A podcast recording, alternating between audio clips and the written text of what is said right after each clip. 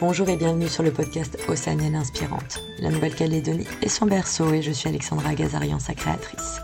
À travers ce podcast, je souhaite mettre en lumière et vous faire découvrir sans filtre les femmes océaniennes. Elles vous raconteront leur parcours de vie, leurs projets, aussi bien professionnels que personnels, culturels, associatifs. Grâce à ces écoutes, j'espère vous communiquer leur courage et leur audace. Quelles que soient vos origines, vos envies, vos rêves, soyez inspirés, soyez vous-même et bonne écoute.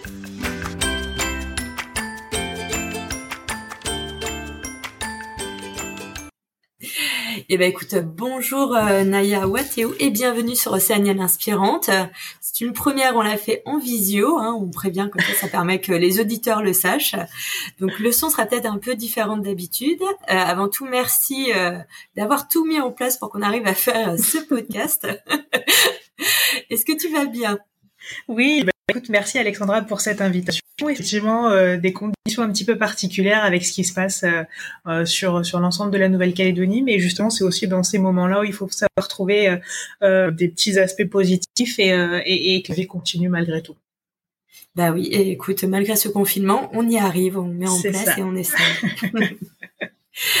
bon, mais écoute, on, on va commencer directement comme tu as pu euh, l'entendre plusieurs fois, en général, je commence par demander à mes invités de se présenter. Oui, euh, eh ben, écoute, euh, je m'appelle Naya, Naya Wateou, j'ai 37 ans. je suis du signe astrologique du bélier. je suis née en Nouvelle-Calédonie, d'un papa originaire d'Ouvéa et d'une maman métropolitaine. J'ai un petit frère, Simon, enfin un petit frère, il a 30 ans, et, et deux grandes demi-sœurs. Euh, quoi te dire d'autre? J'ai fait, euh, j'ai fait une, la plus grande partie de mes études euh, en Nouvelle-Calédonie, un cursus littéraire. Et puis ensuite, j'ai décidé de, de, partir en métropole pour poursuivre mes études. j'ai fait art du spectacle et cinéma. mon objectif à cette époque-là, c'était de pouvoir travailler au culturel Chibao. Euh, je, suis loin d'y être, mais, euh, mais j'ai particulièrement apprécié mes études. Et aujourd'hui, c'est paradoxalement, art du spectacle, ça aide beaucoup dans ce que je fais. mais, euh, mais voilà, je suis quelqu'un d'assez euh, assez autonome, on va dire, et, et un petit peu autodidacte. j'ai j'ai fait différents métiers dans différents secteurs aussi. Donc, je travaille depuis que j'ai l'âge de 16 ans, en fait. Euh, j'ai travaillé dans le commerce, dans l'industrie, dans l'administration. Euh, mon papa était policier, ce qui fait que j'ai des valeurs qui sont euh, qui sont très très très très ancrées. le respect, l'intégrité, la loyauté, c'est des choses qui, qui, qui me constituent et me composent, on va dire, au, quotidien. Et puis, et puis depuis deux ans, en fait, je suis, j'ai entamé un, un, nouveau chemin, on va dire forme de concrétisation aussi euh, personnelle. Euh, je suis euh, élue à la province sud, au congrès et aussi à la mairie de, de Nouméa. Je suis chef de groupe de l'avenir en confiance à la, à la province sud et en charge du, du développement économique. Voilà. Tu dois pas t'ennuyer. je tiens à dire qu'elle ne s'ennuie pas, hein, parce que c'est très compliqué qu'elle a un rendez-vous. bah, alors comme tu le disais justement, donc que tu as vécu euh, en Nouvelle-Calédonie euh, pendant très longtemps dans ton enfance, euh, parcours classique ou des écoles? Parcours classique, ouais. Je, je suis née, enfin j'ai en tout cas je suis née, je j'ai grandi dans le quartier Magenta. Je suis allée à l'école à Magenta, au collège à Magenta aussi. J'ai grandi autour de Magenta puis ensuite, euh, euh, ma maman a déménagé, donc je suis partie vivre sur euh, le sixième kilomètre. J'ai fait mon lycée au Grand Nouméa, et puis après, bah, je suis partie, je suis partie un petit peu voir ailleurs à 22 000. Ouais, t'es parti à Montpellier, mais il y a quand même un truc. Hein. On est d'accord, les Calédoniens pour la moitié vont tous à Montpellier. Alors, mais en fait, c'est, euh, c'est, euh, je dis pas que je regrette, mais euh, mais j'aurais peut-être fait autrement. Euh, c'est vrai que j'ai choisi Montpellier. J'avais le choix entre Montpellier et Lille. Quand j'ai regardé le tableau des températures. bon bah naturellement je suis partie vers Montpellier. Mais c'est vrai que je me dis que j'aurais peut-être vécu mes études autrement si euh, si j'ai si j'avais pas choisi cette petite zone de confort climatique. Ah oui, c'est sûr que là, tu es resté dans ta zone de confort. En même temps, je comprends, ça. fait un choc, hein, Lille. Moi, à l'inverse, je suis du Havre et je t'assure que plus les années vont, plus je vais vers le sud et plus j'ai du mal à, à faire le chemin inverse. Hein. du coup, tu as fait euh, quoi? Parce que tu as fait art du spectacle, mais tu as fait licence, master? En fait, euh, quand euh, quand je savais que je voulais aller faire mes études en France, j'étais arrivée à un moment où je me disais ça serait bien d'aller voir un petit peu ailleurs quand même. Après, je, la France n'est pas un pays inconnu. Hein. J'ai euh, ma grand-mère et ma tante euh, qui, euh, qui y sont. J'avais déjà l'occasion d'aller d'aller en France, donc j'avais pas non plus en terre inconnue. mais je savais que je voulais sortir de la Nouvelle-Calédonie et ça me semblait important de pouvoir aller ouais aller voir ailleurs. En revanche, euh, j'avais pas forcément d'études bien spécifiques, j'avais juste ce truc de je veux travailler au centre culturel Chibao. Je suis, euh, je suis issue du, du, fruit du, du, métissage en fait. Et en Calédonie, je crois qu'on n'a pas encore vraiment pris la, la, teneur de ce que peut être euh, la question du métissage et toute l'implication que ça peut avoir chez notre génération en fait de, de trentenaires, parce que parce que c'est hyper prenant en fait. Et c'est vrai que euh, dans ma construction personnelle, professionnelle, j'avais besoin de, concrétiser cette question que je me suis toujours posée euh, depuis petite, à savoir je suis plus euh, canal, je suis plus métro, je suis quoi, par quelque chose de concret. Et, à cette époque-là, le centre culturel de Chibaou, ça me semblait être l'endroit qui, qui, catalysait en fait tout ça, tout, ce qui pouvait parler de la culture kanak, de la culture océanienne, les convergences euh, de, de, de personnes, de, de, de, de pensées, ça me semblait être l'endroit euh, l'endroit idéal. Donc en fait, quand je suis arrivée en France, j'ai dit voilà, je veux je veux faire un je veux faire un master en euh, mise en place de projets artistiques et culturels parce que je veux travailler au centre culturel Chibaou. Pour arriver à ce master là, je dois faire quoi? Alors on m'a dit ben euh, là euh, ça va être art du spectacle. Donc j'ai commencé, alors j'ai découvert, hein, euh, euh oui, j'aime le cinéma, j'aime le théâtre, j'aime la musique, mais je pensais pas en faire non plus un parcours, euh, un parcours universitaire. Donc, donc je suis arrivée, euh, je suis arrivée dans ce milieu-là un peu en me disant, mais qu'est-ce que je fais ici en fait, parce que parce que voilà, c'était c'était quand même des, des, classes un peu baba cool, on va dire. Donc bon, je me suis accrochée, j'ai découvert énormément de choses malgré tout. Euh, et c'est vrai que l'art en fait est partout. Euh, on s'en rend pas forcément compte. Et j'ai pu travailler un petit peu euh, cette approche, changer de regard, voir au-delà de la simple image et de d'essayer de, comprendre en fait le message qui était qui était porté. Euh, malheureusement, bah en fait, on, on, peut toujours avoir de grandes aspirations et de grandes ambitions, et puis bah la vie vous rappelle souvent euh, à cette dure réalité. Et euh, j'ai fait le choix de pas continuer. Je suis revenue, je suis revenue en fait en Nouvelle-Calédonie. À l'époque, mon papa était malade. Euh, il fallait s'en occuper. J'avais pas forcément envie que ce soit mon petit frère à l'époque qui puisse, puisse prendre cette responsabilité. Donc je suis revenue. Euh, J'étais contente des études que j'ai fait. Je savais que euh, ça serait pas un frein. Euh, pour tu t'es arrêté où pour qu'on se rende compte? Euh, J'ai j'entamais le milieu de ma première année de master.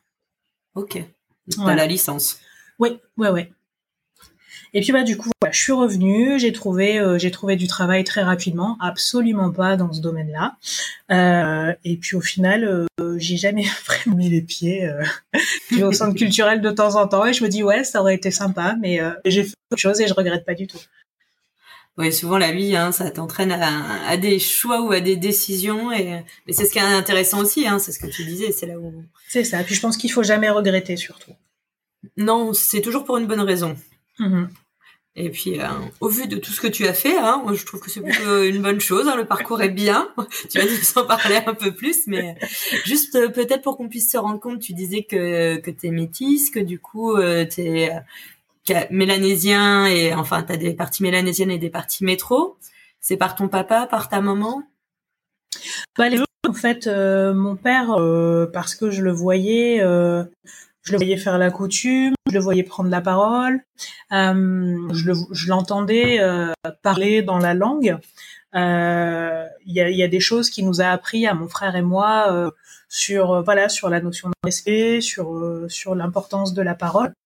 Euh, mais c'est vrai qu'on avait, on avait un mode de, mode de vie qui était très, euh, très métropolitain en fait, très occidental, on va dire.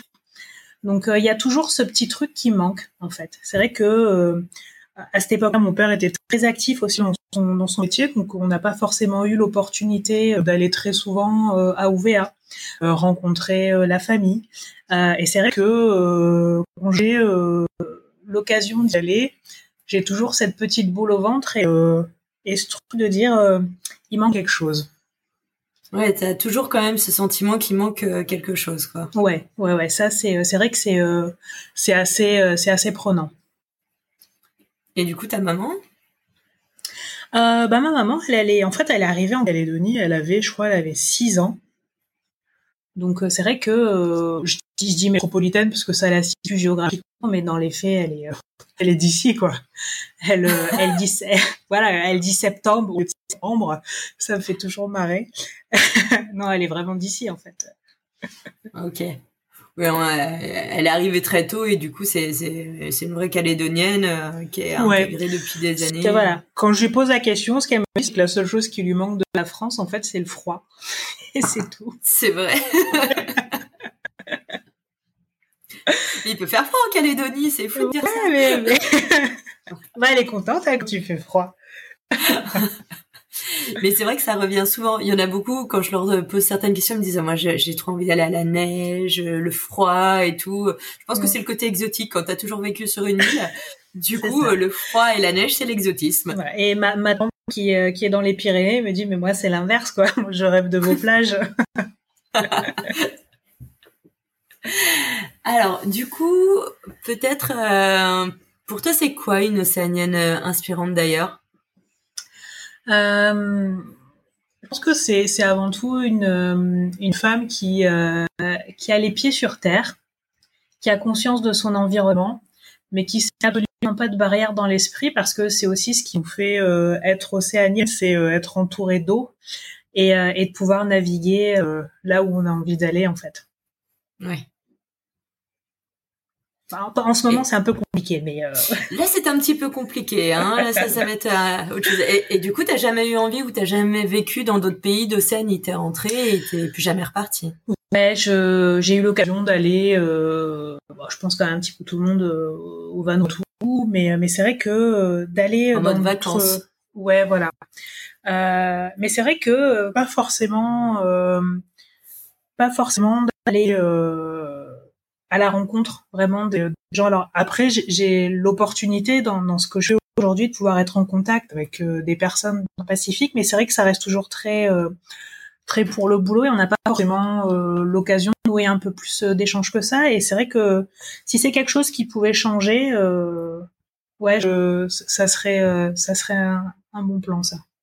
Ouais, ça, ça ferait partie des choses à, ouais, à, ouais, ouais. venir. Du coup, c'est quoi actuellement euh... Bah, attends, je m'emballe, je m'emballe, mais euh, un peu pour que les gens se rendent compte euh, un petit peu ton parcours. Donc, tu dis que tu as fait euh, quelque chose totalement différent. Quand t'es arrivé, t'as as fait quoi comme premier boulot en revenant en Nouvelle-Calédonie? En fait, c'était un boulot un peu de, on va dire, de, secours. parce qu'il fallait arriver, il fallait très vite travailler vite. En fait, voilà, quand je faisais mes études, j'avais j'avais l'opportunité tous les ans de revenir en vacances et voilà, il fallait se faire de, fallait se faire de l'argent pour euh, la rentrée d'après. Donc euh, je bossais dans un, magasin euh, sur du COS. Et puis la dernière année, le, voilà, le patron m'a dit bah écoute, tu fais du bon boulot. Le jour où tu as envie de revenir, tu nous fais signe et nous en fait on te prend parce qu'on sait comment tu travailles. J'avais gardé ça dans un coin de ma tête. Je me dis bon, c'est jamais ce qui peut arriver. finalement, ça va pas loupé. Donc quand je suis revenu, je dis bah écoutez, je suis là. Et donc euh, voilà, donc bah du coup euh, j'ai atterri direct, j'étais responsable euh, responsable de, de la boutique de ce magasin.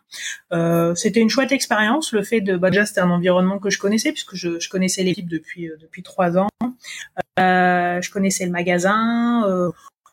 voilà, c'est on va dire que c'était un un boulot alimentaire, mais c'était bien de se dire je pars pas de zéro et, et je galère pas quoi. Donc oui, euh, c'est toujours agréable. Et puis ça montre aussi une certaine reconnaissance de tes qualités professionnelles, donc c'est oui, plutôt sympa. Bah, c'est vrai que euh, une partie de mon parcours professionnel, euh, j'ai mis aussi du temps à travailler ça. c'est vrai que ça a été des opportunités. mais pas du piston, je précise. tu fais bien. ouais. Des opportunités parce que justement, enfin, je pense que les opportunités qu'on peut avoir quand on rencontre des personnes, des occasions qui passent comme ça, euh, c'est une chance. Euh, mais c'est aussi un devoir, euh, je, à mon sens, de pouvoir faire en sorte que la personne soit pas déçue de la confiance qu'elle vous accorde. Et à partir du moment où vous prêtez pas, vous accordez pas euh, un juste retour, c'est là où ça vient du piston et où pour moi c'est pas c'est pas dans, dans mes convictions et mes valeurs. Donc c'est vrai que euh, le, les différents euh, les différents boulots que j'ai pu faire euh, ont, ont, été euh, beaucoup du fait de rencontres avec des personnes qui m'ont dit bah tiens t'as l'air de t'intéresser à ça on te donne ta chance et puis bah l'important c'est c'est de la saisir mais c'est surtout voilà de de rendre l'appareil j'ai envie de dire oui, du coup, tu donnes le maximum pour montrer qu'on a bien fait de te donner raison et qu'on de te proposer l'opportunité. C'est ça, oui. Ouais, ouais. Et alors, à quel moment tu en arrives à, à te retrouver euh, attaché parlementaire? Alors, je loupe peut-être des étapes. Hein. Je ne sais pas combien de temps tu resté responsable du magasin. Mais... Eh ben, en fait, c'est euh, c'est ça, c'est le circuit. Je suis restée, euh, je suis restée responsable du magasin, euh, je crois un an, un an et demi. Et puis, euh, il y a quand même un truc qui revient assez régulièrement en Nouvelle-Calédonie et qui fait un petit peu l'émulation tous les cinq ans, c'est les élections. et en fait, à ce moment-là, bon, je me suis toujours intéressée à, la politique de loin. Je, voilà, je, je, je dis toujours, je suis née, euh, je suis née à une période où on s'interrogeait énormément. Euh, je suis née en 84, c'était la période des événements. Quand euh, je faisais des études au, au lycée, on, avait souvent on nous disait souvent, vous êtes la génération pour qui euh, les hommes se sont battus. Euh, L'avenir et les opportunités que vous êtes en train de vivre, c'est parce que justement, c'est ça. Donc, vous avez cette responsabilité. Mais je me disais aussi souvent, ouais, ok, euh, ils sont bien gentils, mais ils ont surtout décidé pour nous. Donc, à un moment donné, euh, est-ce que moi, ça me convient? Donc, euh, voilà, j'ai toujours, je me suis toujours intéressée à ce qui se passait. Et puis, et puis un jour, j'ai eu l'occasion de rencontrer Simon, Loé, Simon Loécotte, qui à l'époque était sénateur. Ouais. Bon, c'était pas forcément ma tendance politique euh, de, de, de, préférence, mais, euh, mais en fait, je suis tombée en face de quelqu'un à qui je posais des questions, qui répondait, et puis, euh, et puis j'étais pas forcément très euh, sympathique, mais voilà, j'avais des questions quand même très euh, très cash, on va dire, et j'avais ouais. des réponses en retour. Donc ça, c'est vrai que c'est quand même assez appréciable. Et puis, et puis vient à un moment donné la, la, compagne et me dit bah voilà, est-ce que tu veux t'impliquer dis bah j'ai toujours dit qu'on qu'il fallait pas décider pour moi. Là, c'est un petit peu l'occasion de, de pouvoir pouvoir voir un petit peu comment ça se passe. Et puis à ce moment-là, il y a un petit incident, on va dire. Euh, je découvre en fait à ce moment-là que euh, j'ai été radiée en fait des listes Nouméa, qu'on m'a inscrite à OVA.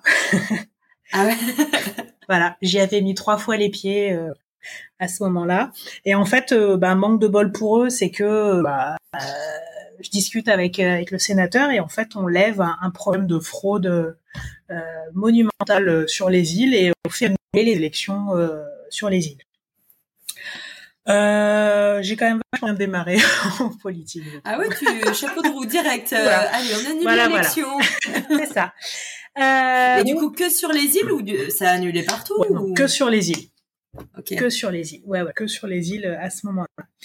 Euh, et puis en fait, bon, ben passe euh, cet épisode, ça a quand même duré trois ans entre les enquêtes, euh, les passages au tribunal et tout. Mais en tout cas, au lendemain de ces élections, il m'appelle et, il me dit, bah écoute, voilà, je rentre au gouvernement je vais être membre du gouvernement.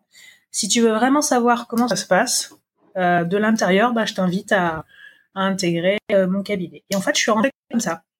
Donc voilà, des discussions, une opportunité, et puis euh, j'ai dit, bah allez, banco, euh, on va voir ce qui se passe. Et puis bah, de là, en fait, euh, j'ai aussi l'opportunité après, c'est que euh, il est à l'époque également sénateur, et je lui dis, bah écoute, je veux bien voir comment ça se passe à Paris. je, je me débrouille, euh, mais, euh, mais, voilà, il reste une année. Euh, à l'époque, euh, il n'avait pas prévu de, de, se représenter, donc je suis partie un an, euh, un, mois, un, peu moins d'un an là-bas, euh, voir un petit peu comment ça se passait, comprendre le fonctionnement, cette institution qui est assez impressionnante. ouais. T'as besoin de comprendre le fonctionnement des choses, quoi. Ouais. ouais. Bon, j'ai l'impression, comme ça, je. Mais ce qui est fou, c'est que tu fais tout ça avec quelqu'un qui n'est pas du même bord politique que toi et qui a pas forcément les mêmes idées. C'est vraiment dans l'idée de comprendre comment ça marche. C'est pas forcément pas du même bord politique, mais c'est euh, en fait je, je, vois la personne à ce moment-là. Euh, c'est euh, enfin Simon Wicott est, est, est, un, est un républicain loyaliste, gaulliste, donc sur ça je mm. je, je me retrouve. Mais c'est vrai qu'après sur la, le, la partie euh, historique politique. Euh, voilà, c'est pas, euh, je le sens pas à ce moment-là comme quelque chose qui fait partie de ma génération. C'est vrai que là, je me suis beaucoup attachée et même encore euh, dans, dans mon parcours politique aujourd'hui, je, je, je choisis euh, un leader. Hmm. Je choisis quelqu'un pour, je choisis, oui, de, suivre. Voilà. Ouais. Après, parce que ça répond à, mes convictions, euh, aux, aux, valeurs que je défends aussi. Mais c'est vrai que que pour le coup, euh, j'ai eu la chance de toujours tomber sur des personnes qui, qui comprenaient ce, ce, besoin et cette envie de comprendre les choses et, euh, et, qui, et qui, prennent le temps en fait d'expliquer, de réexpliquer parfois, voilà, de, de, de, de, de se mettre aussi en confrontation parce que souvent on a eu des discussions qui n'étaient pas forcément simples non plus, mais, mais de toujours avoir cette patience aussi. Et ça, c'est quelque chose, je trouve, qui qui manque aussi parfois. Et, euh, j'ai eu la chance de pouvoir les retrouver euh, à l'époque chez Simon Bécotte, aujourd'hui euh, avec Sonia Baquès. Et euh, parce que du coup, tu pars un an à Paris avec Simon Wicott. Donc lui, il était vraiment basé à Paris comme sénateur à ce moment-là. En fait, il faisait, il faisait des allers-retours. C'est c'est une vie de sénateur. En fait, je pense qu'on ne perçoit pas euh, le, le, travail que c'est et, euh, et ce que ça peut prendre sur le temps personnel. je, pense que, les, les gens ne le perçoivent pas ouais. c'est ça. Hein. Ouais, il était au gouvernement, plus sénateur, et il faisait les allers-retours entre les deux. C'est ça. Ouais, ouais, ouais. Donc ça, voulait dire bah, une, gestion. Puis c'était surtout, enfin, euh, ce que j'ai vraiment apprécié dans mon travail là-bas, c'était d'être au contact euh, des Calédoniens euh, sur l'ensemble du territoire métropolitain, en fait, de les accompagner euh, dans leur démarche. Alors en plus, souvent, c'était des situations de catastrophe. C'est le passeport perdu 20 minutes avant l'embarquement. Donc essayer de trouver des. C'était euh, euh, des, des, familles souvent aussi, alors euh, qui avaient plus de nouvelles de leurs proches en métropole, qui s'inquiétaient, donc essayer de retrouver un petit peu ces personnes-là, reprendre le contact. et puis après, il y avait toute la partie euh, légistique sur sur les lois, sur le, le, fonctionnement, et comment systématiquement on venait porter les projets calédoniens au Sénat, où vous avez plus de 500 sénateurs des différentes régions de, de, France, et puis vous, vous êtes là avec votre petit caillou euh, dans, dans cette période la plus la plus importante de, sa vie. Ouais. Et, et, ça veut dire que du coup, toi aussi, t'étais avec lui et t'étais un peu comme son assistante? Oui, c'est ça. En fait, on, on fait le relais. Euh, L'assistant parlementaire fait le relais euh, sur euh, fait le, lien et le contact. Ok. Et ben, t'as pas du tout ennuyé T'es pas trop pas trop déçu que quand ça s'arrête, d'ailleurs? Non, bah je je, voulais voir comment ça se passait. Je me suis dit, voilà, il lui reste un an, euh, ça se représentera euh, peut-être plus. Donc, euh, donc euh, non, c'était, euh, c'était, c'était intéressant. C'était vraiment intéressant. Et puis voilà. Et là, tu... Ouais. Et, là, t'as pas envie de rester forcément en métropole. T'as envie de revenir en Nouvelle-Calédonie. Ouais, parce qu'en fait, j'étais partie en me disant, c'est, c'est, c'est dans un temps bien précis. C'est encore, c'est c'est une opportunité et puis euh, elle est cadrée, elle est encadrée et, euh, et voilà. Et, et, sur un côté un peu plus rigolo quand même, euh, je te signale que là du coup t'étais à Paris, donc le côté froid et tout, tu l'as quand même vécu. Ouais, mais moi, moi j'aime bien. non, parce que Paris, euh, quand même. Ah non, mais c'est sûr. Mais... C'est pas Montpellier, quoi. C'est non, c'est pas Montpellier. Au fur et à mesure, tu t'es rapproché. c'est pas Lille, mais c'est pas. Non, mais c'est drôle. Enfin, j'ai encore des anecdotes où, quand j'arrive en fait au palais du Luxembourg. Euh, c'est quand même une déco. Euh, c'est ah oui. C'est pas la déco. C'est rococo. Euh, c'est pas nordique. C'est. Euh, non, et en fait, euh, c'est un, c'est souterrain. C'est c'est des trucs hallucinants quoi. Et je trouvais jamais mon chemin. Euh, et donc il y a, y a les gardes, les gardes républicains qui sont là et, euh, et en fait à chaque fois je me mais ils ont pas le droit de parler en fait. Enfin ils... donc à chaque fois ils me faisaient des signes avec les mains pour dire c'est à gauche, c'est à droite. Et du coup je j'avais mis en place un système de remerciement à base de Tim Tam. Donc ma, ma mère m'envoyait des, des, des, cartons de Tim Tam et en fait j'arrosais tout, euh, tout, tout, toute l'administration. Euh. Donc c'était sympa. Non c'était drôle. C'était des, c'était des bons Du coup, t'as, as converti euh, toutes les administrations euh, au Tim Tam. Et eh ben bravo. Au Tim Tam, voilà. L'original, les caramels, euh, t'as, Ouais, des ouais, les- Ça m'a un petit peu de chaise. C'était Tim Tam et les Delta Cream. Ouais. Ah. Bon, J'imagine bien que t'en gardais un peu pour toi et que ça faisait un petit côté Madeleine de Proust quand t'étais euh, en métropole. Oui, ouais. Bah, bah après moi je, je, je troquais ça par des cerises parce que du coup euh, Ah il ouais. y avait quand même ça aussi là-bas.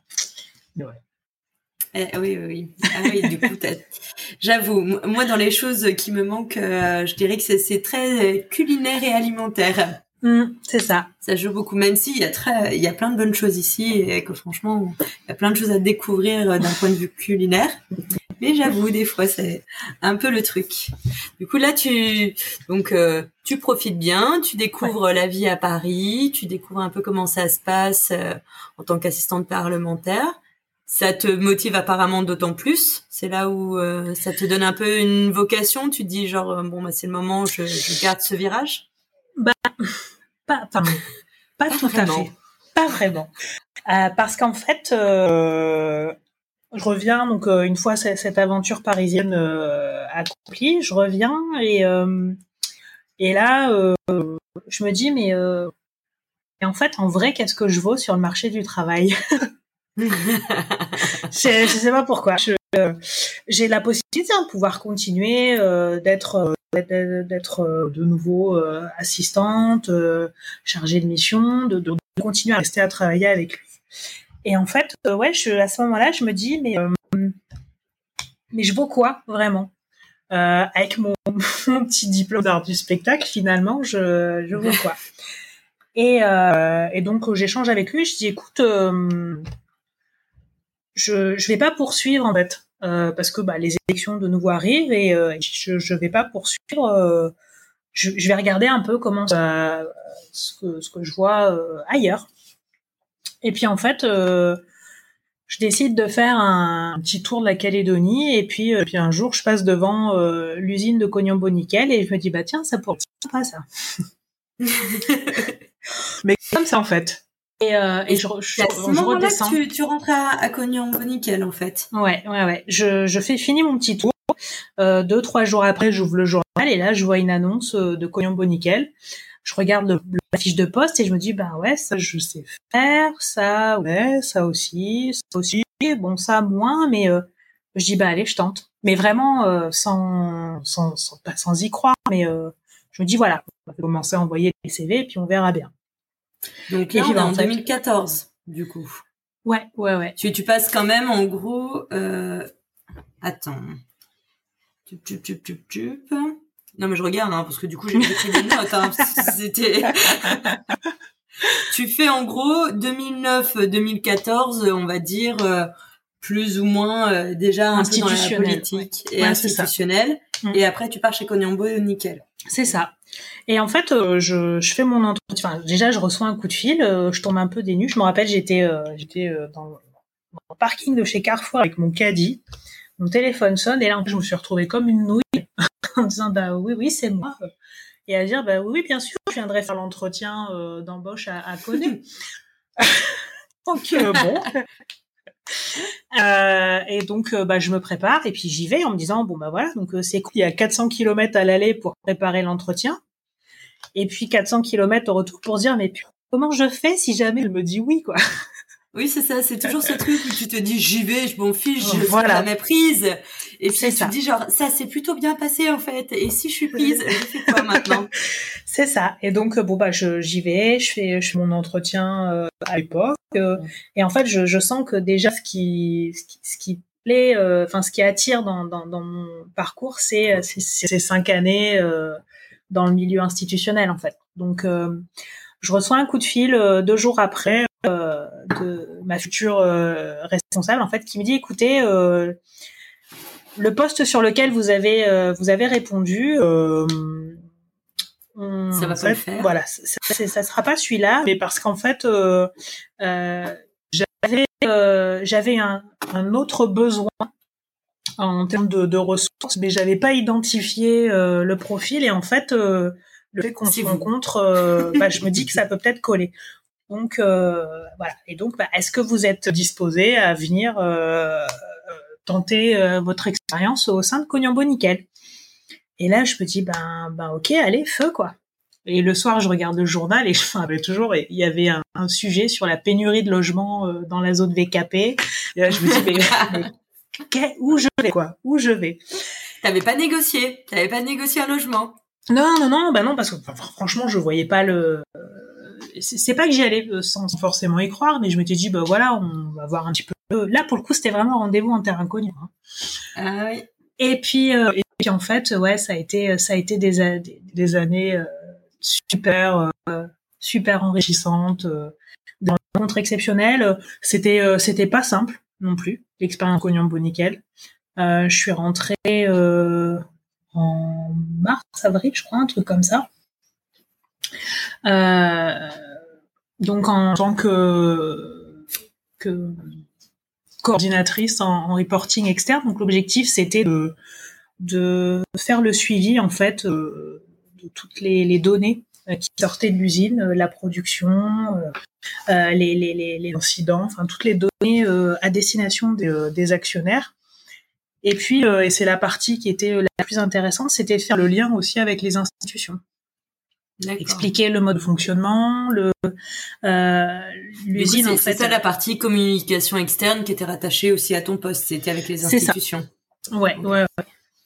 Donc voilà, c'était c'était tout ce tout ce challenge là, euh, et, et c'est vrai que enfin voilà l'aventure Cognambo Nickel ça a été euh, ça a été hyper fort et hyper formateur aussi parce que là il y avait euh, une approche complètement différente euh, de ah oui, du parcours. Et c'est vrai que, tu vois, là, si on revient euh, à mon niveau d'études, quand j'étais à Paris, par exemple, euh, quand je discutais, qu'on me disait, ah, donc vous êtes attaché euh, parlementaire, c'est quoi votre, votre parcours, votre parcours Vous avez fait Sciences Po? Et là, je disais, bah non, non, non, je n'ai pas fait Sciences Po, j'ai fait art du spectacle. Et en fait, je, je voyais, je voyais dans, dans, dans le regard des gens, le, le, truc de, ah, il y a quelque chose qui est pas très très normal.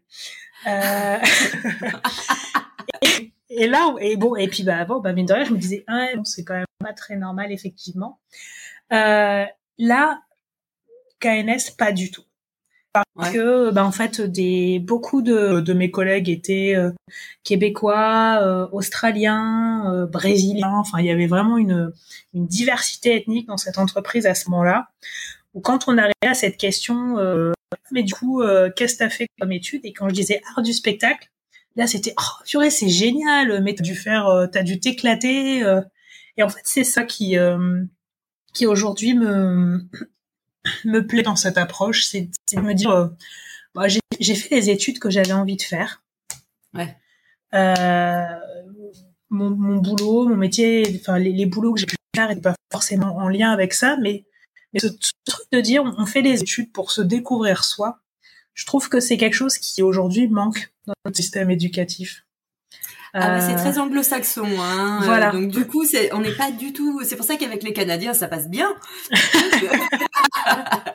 les Brésiliens, ça passe aussi. Mais c'est sûr que ouais. sur le, le, système, on va dire franco-français, et même sur le système calédonien, euh, mm. oui, c'est bizarrement, ça, ça, tout le monde te dit genre, T'as pas fait ce qui est en relation avec la base. Euh, c'est ça, c'est c'est actuellement? Je, je, trouve que c'est c'est complètement en décalage maintenant avec la façon dont on, dont on vit. Enfin, on nous appelle. Euh, J'avais lu un article il y a 50 ans, mais je pense que c'est euh, on est encore dedans. C'est cette génération slash, c'est-à-dire euh, on oui. fait pas euh, une chose, les études et puis on fait un boulot et on y reste toute une carrière. Et aujourd'hui, on a on a cette capacité, cette possibilité de pouvoir changer, se découvrir. En fait, on a les bases et puis après on oui, et puis on, on peut même faire plusieurs métiers en même temps, et, euh, totalement différents. C'est c'est pas une problématique, sauf si on a du mal à, à soi-même le vivre. Donc, c'est ça. Que tu changes comme ça, comme tu dis, pour moi, les études, c'est vraiment fait pour te donner une base, te découvrir et te permettre de d'avoir des bases pour le travail ou ta manière ou ton envie de travailler. C'est ça. Après. Donc c'est vrai que ça, ça a été, ça a été un, un, mine de rien un vrai déclencheur dans, dans mon parcours sur sur ça, ce, cette acceptation de bah oui oui j'ai perdu du spectacle et, et, et j'assume.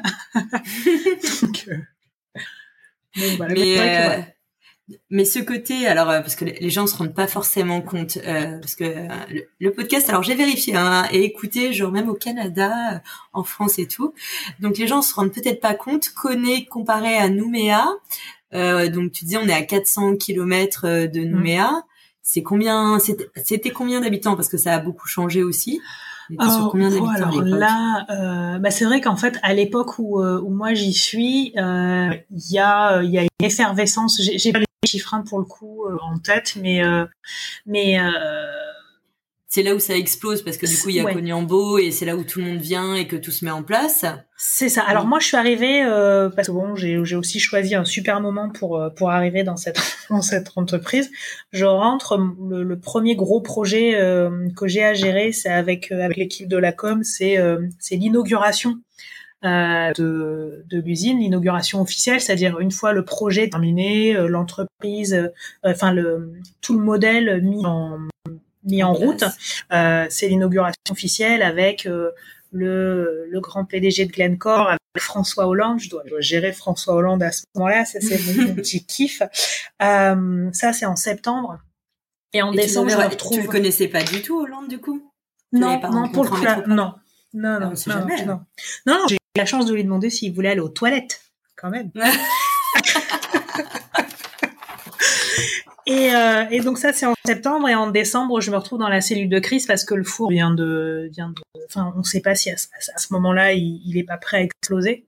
Donc c'est vrai que sur une même euh, une période assez courte comme ça il y a eu la montée puis après il y a eu la descente et puis au final après euh, il y a une succession de, de problèmes et et bon c'est vrai que pour le coup mais à ce moment-là c'est vrai que l'usine apporte un, un énorme chamboulement euh, sur euh, sur cette zone de Vaux, Point-Bout, euh, parce que il y a, ça fait partie d'un des outils de rééquilibrage, de pouvoir consolider les populations qui sont déjà présentes sur place et puis en même temps d'avoir tout cet apport euh, de, de, technicité avec des, des, des, employés qui viennent de, des quatre coins du monde, toutes ces personnes qui sont sur la base vie de l'usine mais qui du coup euh, rayonnent en fait sur, sur toute cette zone euh, c'est euh, les écoles qui, qui, qui, se remplissent aussi euh, d'enfants venus d'un petit peu partout dans le monde. C'est vrai qu'à ce moment-là, il y a on sent qu'il se passe quelque chose. Coné, c'est plus juste une ligne droite et, et deux feux rouges.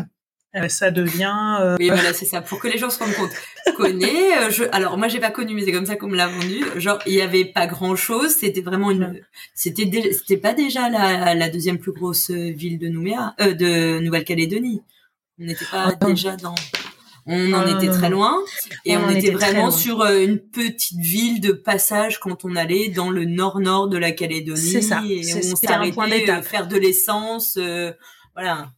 C'est ça. Et c'est devenu la, la, deuxième plus grosse ville de Nouvelle-Calédonie. Je trouve ah, les chiffres, je les mettrai plus tard, mais ouais, ouais. Voilà, c'est devenu, c'est devenu un peu the place to be, quoi. Enfin, c'est mm. parce que c'est vrai que du coup, les, les, magasins qui étaient sur place et qui se sont et après ont dû aussi faire avec euh, cette flux de population et cette nouvelle demande. On arrivait à trouver des produits. Enfin, je, me rappelle, du coup, je faisais des. Euh, quand je devais descendre à Nouméa, j'avais des commandes de, mes amis ici ah sur le magasin là pour me dire parce que parce que du coup, il y avait des produits qu'on ne trouvait pas forcément sur Nouméa.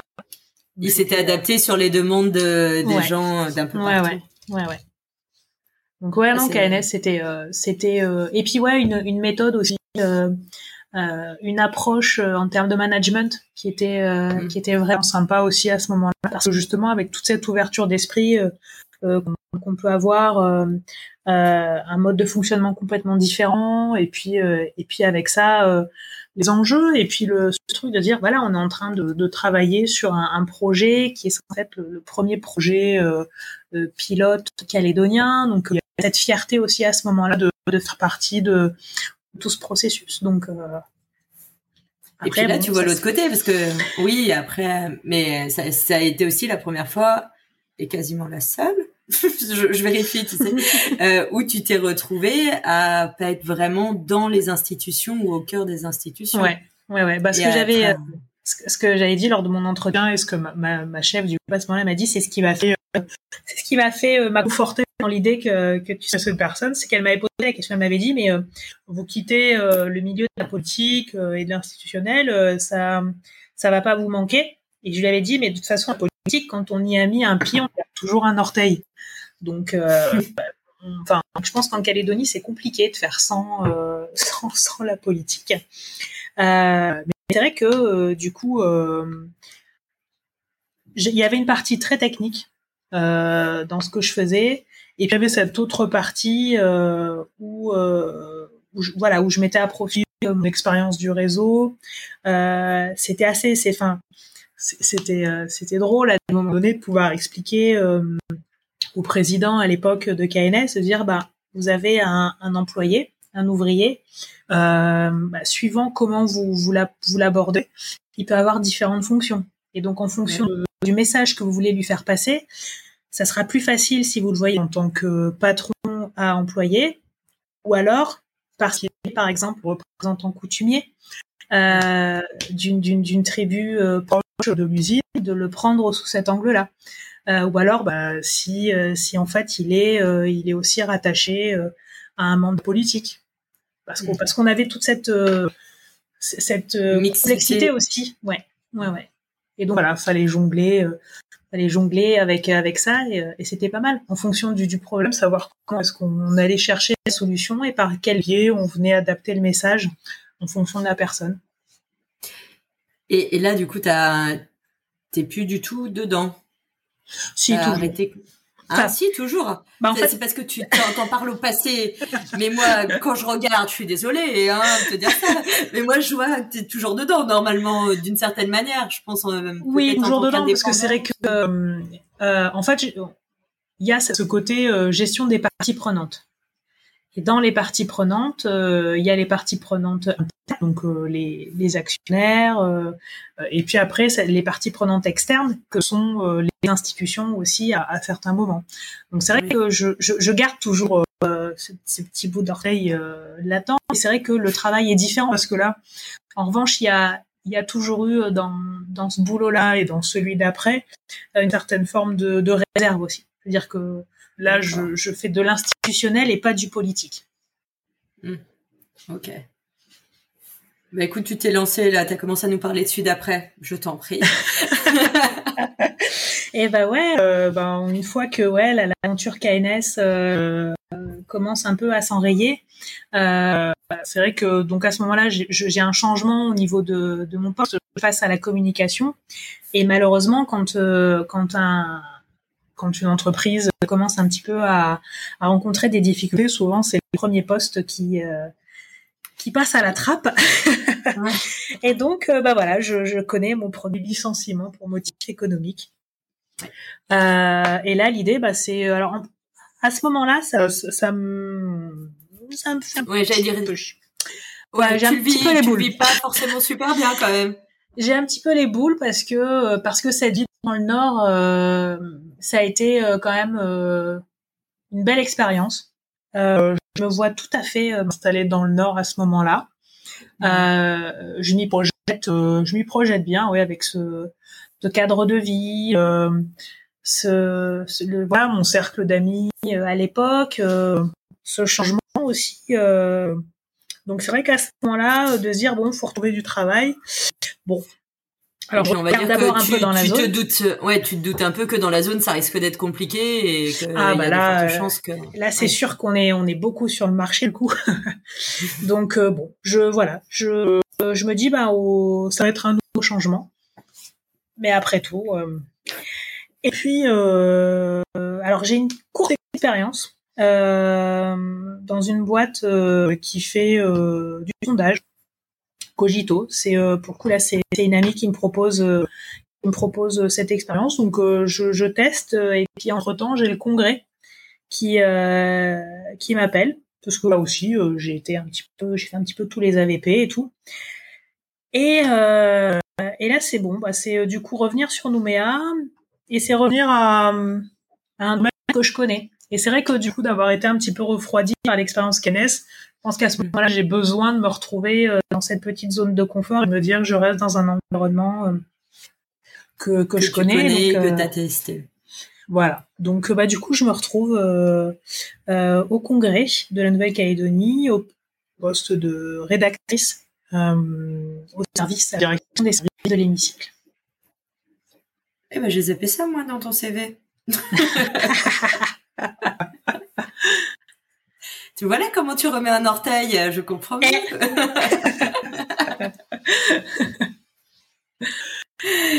et, et, du coup, c'est là où tu restes, euh, tu, tu, remets, comme tu dis, un, pied dans le congrès, ça te rassure, ça te réconforte parce que du coup, on va dire que le, choix d'arrêter à Cannes, c'était pas un choix de ta part. Tu vas dans un environnement un peu plus réconfortant. Bah, on va dire que c'est un environnement que je connais, mais c'est quand même encore différent parce que là, c'est du côté de l'administration. Euh, et c'est vrai que l'expérience politique et institutionnelle que je l'avais, elle était plutôt du côté de l'élu. Donc là encore, c'est euh, double réserve parce que euh, bon, il faut, euh, voilà, il y, a, le poste nécessite quand même d'être d'être attentif, de faire preuve de neutralité. Ça, c'est pas trop compliqué d'ailleurs?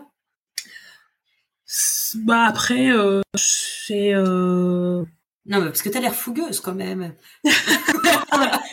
Il y, y, a des jours où j'ai rongé mon clavier quand je devais retranscrire des choses, mais mais mais ça me fait sourire maintenant parce que je du coup, je suis passée de l'autre côté. Et c'est vrai que quand je revois mes anciens collègues, j'ai souvent tendance à leur dire, je retire tout ce que j'ai dit sur les élus. Parce que maintenant j'y suis, je me rends compte que c'est pas si simple que ça. Donc, euh, mais c'est vrai qu'à ce moment-là, le voilà, le, le, gros du travail en fait, c'est euh, c'est d'assister aux commissions et de faire la synthèse en fait des, euh, des échanges qui sont faits sur sur sur sur les travaux en commission. Donc euh, ça veut dire euh, bah, déjà euh, connaître le texte dans son ensemble et puis après avoir ce voilà cet esprit de synthèse pour transcrire au plus près ce qui est ce qui est dit par par les par les élus. et, c'est comme ça que ça te motive en te disant je, ne peux pas faire tout ce que je veux, je, je ronge mon clavier, donc je vais passer du côté des élus? et, ben, et ben même pas. Même pas parce que même pas parce qu'en fait euh, j'arrive euh, j'arrive au congrès euh, et j'ai la chance en fait d'avoir un, un, directeur à l'époque qui qui me laisse alors pas faire ce que j'ai envie de faire mais en fait j'ai encore dans ma tête mon mode de fonctionnement à la Pognon nickel avec les process, les procédures, tout le schéma industriel, le mode de fonctionnement et tout. L'encadré et tout. voilà. Et, et, là, je me dis, bah tiens, il n'y a pas. c'est freestyle, on fait ce qu'on veut. Et donc je dis bah du coup est-ce que est-ce que je peux commander Et donc en fait il me dit bah oui vas-y fais. Et donc je fais. Donc j'entraîne mes collègues avec moi sur l'organisation du serveur interne, la mise en place des procédures, euh, le schéma, le circuit euh, d'un texte, à quel moment on a besoin euh, de tel ou tel élément. Et puis, et puis, et puis, ouais, j'ai la chance d'avoir un directeur qui, qui, me fait confiance, une chef qui, qui me motive là-dessus, et un secrétaire, un secrétaire général qui dit, bah, bah ouais, c'est, ça, ça, amène une, une dynamique. Donc, Là encore, je voyais bien euh, passer un petit peu de temps euh, au congrès. Euh, j'avais eu des échanges avec avec l'équipe parce que ben, entre temps, j'avais aussi d'autres propositions pour aller travailler dans le privé. Et donc, je me rappellerai toujours, j'étais j'étais venue voir le SG. Donc, je dois écouter, voilà, on propose un poste dans le privé assez intéressant avec des nouveaux objectifs. et donc, il me dit, ben bah, nous on voudrait aussi te garder, donc euh, est-ce qu'il y a un projet euh, qui te tient à cœur? Et donc à ce moment-là, j'ai dit, ben ouais, la, modernisation euh, des services informatiques et, du congrès. Il m'a dit, bah, est-ce que tu te sens les épaules de le faire? Je dis, ah, oui, bien sûr. Donnez-moi des challenges. C'est la première fois. Je pense que je suis pas joueuse au poker, mais là. et en fait, et en fait, ouais, c'est. il dit bah ok, ça va mettre un petit peu de temps pour organiser. Je crois qu'à ce moment-là, on est en septembre. Euh, donc après, c'est toute une mécanique parce qu'il faut, euh, on n'embauche pas Ah comme bah, ça et euh, Ouais. il faut faire passer ça au budget et tout. Donc il dit, bah, ok, euh, le budget est en décembre, on voit ça pour euh, janvier, février, et puis euh, et puis on, on, on cale la prise de poste. Donc c'est un poste de chargé de mission pour le mois d'avril. Avril 2019. C'est pas vrai. Voilà. Et, euh, et voilà, donc ça c'était l'expérience euh, congrès. Et puis bah ouais, ça s'est euh, ça s'est pas du tout concrétisé comme ça en fait. bah non, pas du Voilà. tout. Je pense qu'il doit il doit il doit il doit encore un petit peu se ronger. Euh, ça s'est vraiment fait. euh, en fait, euh, je dans, dans, dans mon réseau de, de contacts euh, de Cognon Boniquel à l'époque, euh, une amie qui euh, qui, euh, qui fait des des documentaires, des films, qui a une boîte de, de production. En fait, elle m'appelle un jour et me dit Est-ce que tu peux me rendre un service? On doit faire un, un mini un mini reportage, un mini public reportage sur les gens heureux au travail. La personne que que je devais, que je devais prendre en fait m'a planté. et, est-ce que est-ce que tu peux la remplacer? Je dis bah ok, euh, pas de problème. Donc je préviens le secrétaire général. Je dis bah oui, bien sûr, euh, c'est cool, on va pouvoir parler du congrès et tout. Et donc euh, je fais mon petit mon petit truc sur voilà les gens heureux au travail, mon expérience au congrès, comment je m'y vois, comment je me projette. Et ça, ça passe un, dimanche soir. Et dix minutes après, en fait, je reçois un SMS. Et, et le SMS, c'est Sonia Baquès qui me dit Je viens de voir à la télé. J'ai quelque chose à te proposer. Donc voilà. Et là, bon, bah, ça, s'en suivent euh, une bonne petite semaine où là, c'est, euh, en fait, euh, à la base, euh, quand, je la rencontre, je lui dis non. Et elle m'a dit, t'es la seule, hein, t'es la seule qui me dit non. Et j'ai dit non, non, je, je, j'ai, pendant deux ans, en fait, euh, au niveau du congrès, j'ai, euh, j'ai un petit peu euh, posé mon parcours, j'ai, j'ai mis en œuvre un petit peu ce que j'avais envie de faire, c'est en train de se concrétiser.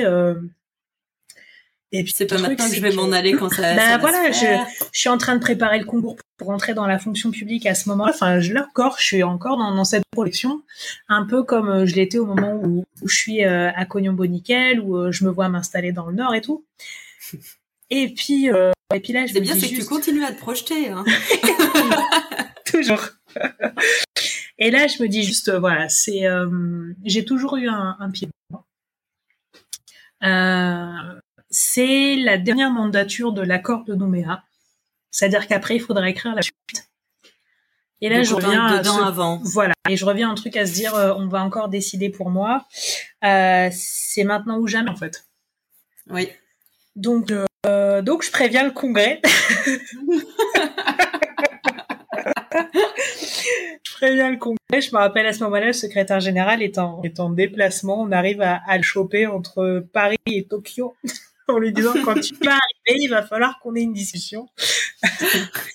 et en fait, voilà, je tombe encore sur, des gens exceptionnels qui, euh, bah, parce qu'ils ont appris à me connaître aussi et qui savent un petit peu euh, comment je, vois les choses. euh, me font confiance euh, et, et je pars en fait euh, je, je- je j'entame en fait ces, ces nouvelles perspectives en sachant que derrière j'ai des gens qui euh, qui, euh, qui me soutiennent déjà et puis surtout qui ont conscience que enfin qui me confortent dans l'idée que euh, c'est pas euh, c'est pas un chemin euh, Tout tracé. euh, ouais comment dire c'est pas que c'était écrit mais euh, que ça sort pas de l'ordinaire quoi Parce que quand même, qu'est-ce que qu'est-ce qu'elle a entendu qui a fait qu'elle t'a envoyé un SMS et qu'elle a voulu te débaucher t'es heureuse au travail, mais on peut en parler quand même.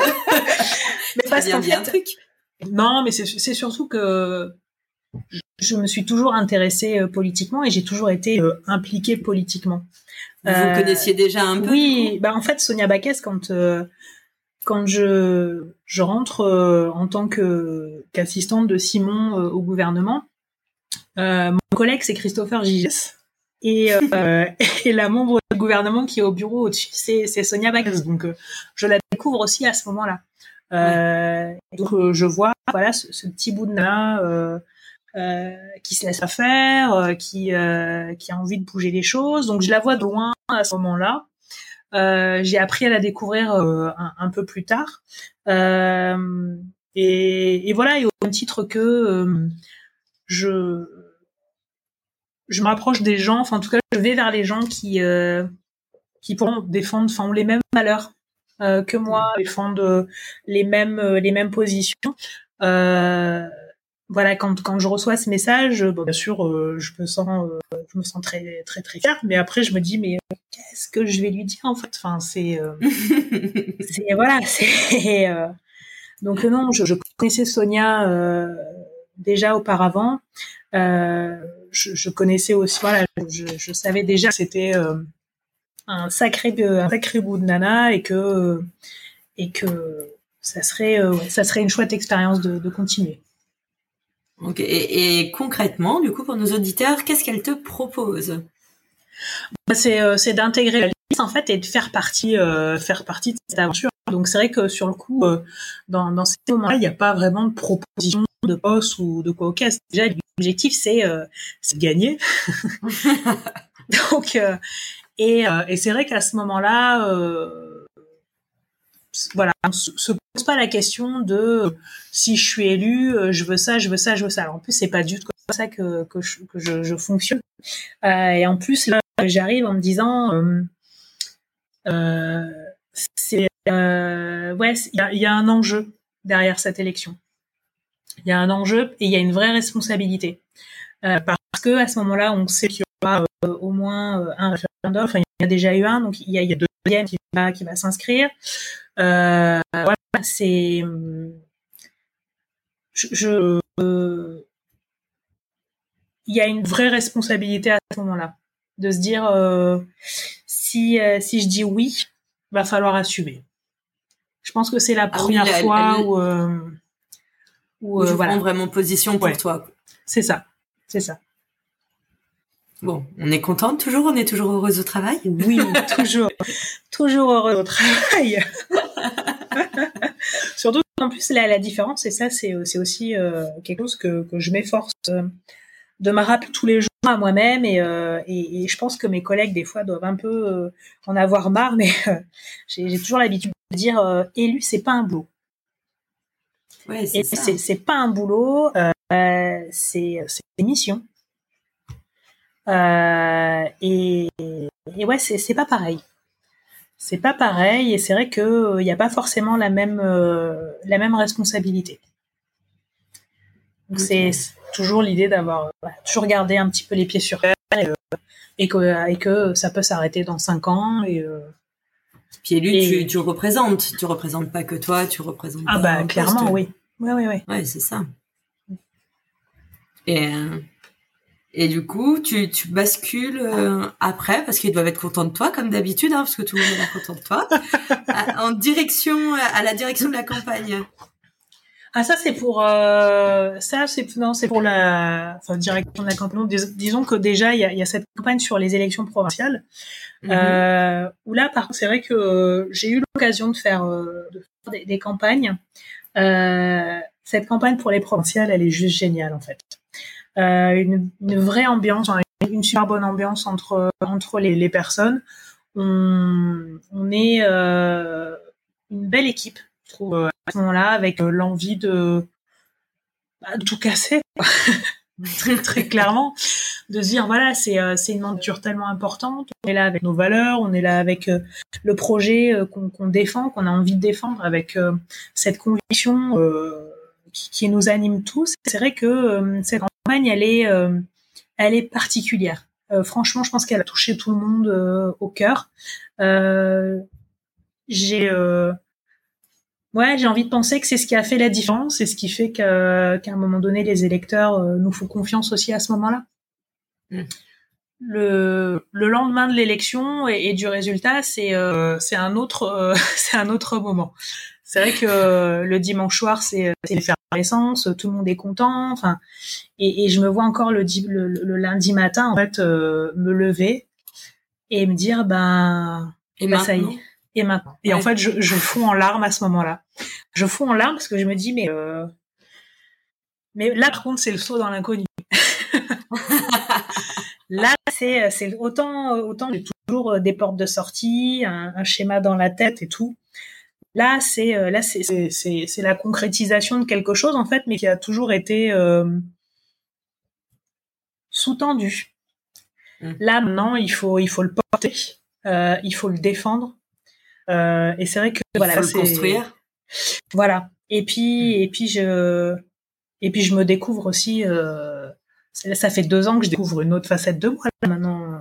Donc ouais. c'est vrai que c'est euh, c'est pas simple, mais mais ça en vaut tellement le coup. Et quelle facette t'as découverte de toi? La résilience.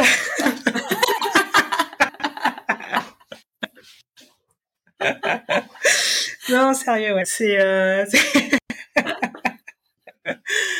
je, ouais, non, franchement, la, la résilience. c'est, euh... c'est important pour travailler en équipe, hein. Ouais, non, non, c'est, c'est important. Mais c'est vrai que, enfin, cette mandature, elle est, euh... on savait qu'elle serait, euh... elle serait particulière. Mais, euh... mais pas à ce point-là, quoi. Ah bah, je, je peux dire que vous ne devez pas vous ennuyer, hein. Ça non, va non, de rebondissement bah, en rebondissement on, on a ouais on a été élu enfin suite alors on se dit bon ok euh, on commence alors, attends, avec pour remettre euh, un peu dans le contexte l'élection c'est quand exactement? C'est en mai 2019 voilà. Mai 2019 euh, bon, le, le, temps qu'on voilà qu'on prenne un petit peu nos marques et tout euh, je crois que le, le, premier alors on sait que ça sera pas simple sur le plan budgétaire on sait qu'à ce niveau-là, euh, on va avoir un vrai challenge. Euh, mais en fait, euh, humainement, on, on, démarre déjà avec, euh, je ne sais pas si, si, si les auditeurs s'en rappellent, mais euh, avec euh, cette crise requin, cet accident dramatique, ce petit, ce petit Anthony. et c'est vrai que là, ça paraît avec le recul et tout ce qu'on a vécu après, mais nous, ça nous marque à ce moment-là parce que parce que c'est tellement brutal que là on se dit bon euh, voilà. Il y, a des décisions qui vont être prises. C'est pas forcément des décisions euh, euh très simples. Ça reste euh, des problématiques environnementales. Ça reste de, de, voilà de des décisions pas simples en fait. Puis après ah. la réalité nous rattrape. Là, alors oui c'est juste parce que du coup je, je pense que ça nous semble d'une évidence, mais ça ne l'est pas. Donc, quand tu dis euh, la crise requin. Ouais, en euh... fait. euh, on a, euh, en fait, on, on a, euh, on a dû gérer à un moment donné un grand nombre de d'accidents, d'attaques de requins, et donc ça, ça prend en fait une ampleur avec cette attaque sur ce, ce petit garçon, Anthony, qui qui perd une jambe, enfin euh, et c'est vrai que à ce moment et donc on, on a en fait des relevés euh, d'incidents assez euh, réguliers sur sur de la présence de requins dans les zones à proximité et et une inquiétude vis-à-vis des professionnels de ce secteur. Euh, mais, mais, surtout euh, des, des, attaques et, euh, et, des personnes qui, qui décèdent. Et c'est vrai que l'une des décisions qui est prise sur la base de, de données euh, scientifiques, c'est qu'on a une trop grande population de, requins bulldog dans notre zone, que ça devient problématique et, et prend la décision de faire euh, du prélèvement. La province et euh, la mairie de Nouméa conjointement décident de prendre cette décision et donc on, prélève, on abat des, requins bulldog de façon à pouvoir limiter la population et, et limiter le risque, le risque requin au maximum. Ouais, pour euh, essayer de préserver euh, la population et limiter les attaques euh, et la reproduction. Ouais, ouais, ouais. Donc c'est vrai que là, on, on, commence avec ça. Euh, je pense qu'on s'attendait pas à devoir gérer un truc comme ça dès, dès le départ. Et puis après, bon, bah la réalité nous, nous ramène un petit peu euh, avec la, la, crise budgétaire qu'on rencontre, les caisses, les caisses qui sont vides, que ce soit au niveau de la province, au niveau du gouvernement, la problématique des comptes sociaux. Euh, là aussi, mmh. comment est-ce qu'on va financer euh, les, le RUAM, euh, les retraites? Donc c'est vrai que sur ça, voilà, c'est des décisions aussi qui sont pas forcément simples. Et puis, puis essayer de trouver des, des solutions dans un, dans un temps très très contraint, ouais. Et puis, et puis on a aussi cette, ouais, ce, ce, ce, ce, référendum, cette échéance politique qui vient en fait pas du tout arranger les choses parce que c'est compliqué de pouvoir se projeter et de trouver des solutions sur sur le moyen long terme quand au final on ne sait pas euh, on sait pas ce qu'on sera ce que euh, ça sera. c'est ça. Donc Après, voilà, dans tous les cas il y a quand même toujours ce côté quand on est en politique où quelque part il faut trouver des solutions sur du long terme mais qui vont avoir un impact rapidement pour que du coup les électeurs voient le travail qui a été effectué. Donc dans tous les cas c'est ça déjà compliqué et puis le, la réalité, c'est qu'on n'est même pas sur des mesures où euh, on se dit on est en train de préserver l'électorat. C'est pas du tout ça. C'est au moment où on a ces décisions-là, c'est euh, c'est sauver de l'emploi, euh, sauver de l'emploi, sauver euh, sauver des des le, de quotidien de, familles qui sont pas forcément déjà très simples.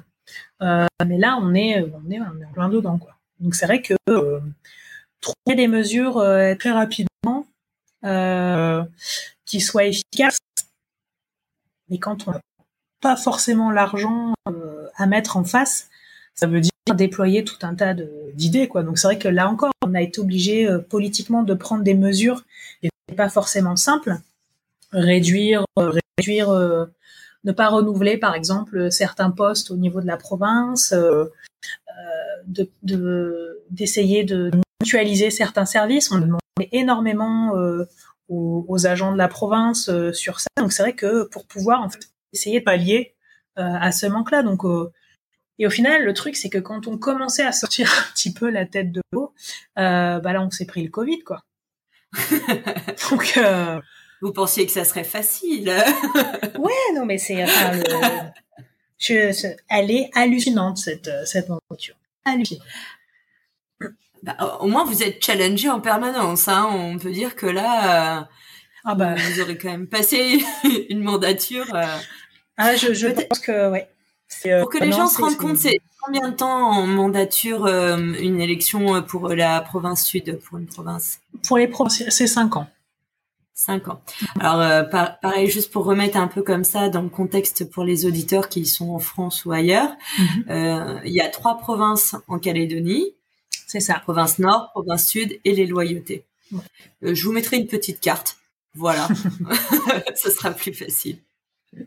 Et on va dire que la province Sud, c'est quand même là où il y a euh, le plus grand nombre de personnes qui vivent et euh, oui, en, termes de, de la nouvelle en termes de population, en termes de population et en termes aussi de, de bassin économique. C'est vrai qu'une grande partie de l'activité économique se trouve en, en province Sud. Voilà. C'est pour pouvoir se rendre compte de l'ampleur de la tâche. Et alors, euh, moi, j'ai quand même entendu un truc en parallèle et je trouve ça bizarre euh, au vu de tout ce que tu m'as raconté. Euh, moi, je t'ai rencontré et je t'ai connu sur le Nouméa Women's Forum. Mhm. Et j'ai cru comprendre que ça faisait cinq ou six ans que, quand même, ce projet cette année. Mais au vu de ton parcours, j'aimerais savoir à quel moment. À quel moment et, comment tu as commencé à mettre ça sur le tapis depuis 5-6 ans, alors que tu as fait plein de trucs depuis 5-6 ans euh, très concrètement, euh, cette idée, euh, alors à l'époque, on n'est pas forcément sur le Nouméa Women's Forum comme on a, on a pu vécu, le vivre en juillet, mais sur l'idée de mettre en avant des femmes euh, qui, euh, qui réussissent, euh, qui sont inspirantes. ça, ça vient de l'expérience Cognon Nickel en fait. C'est vraiment à ce moment-là où, avec avec Laurent Fogliani, qui a la communication à ce moment-là, avec Chantal Franqueur, qui est vice-présidente des ressources humaines, que, que, vient cette envie de, de projet. À la base, c'est de pouvoir le mettre en place avec avec Colombo Nickel.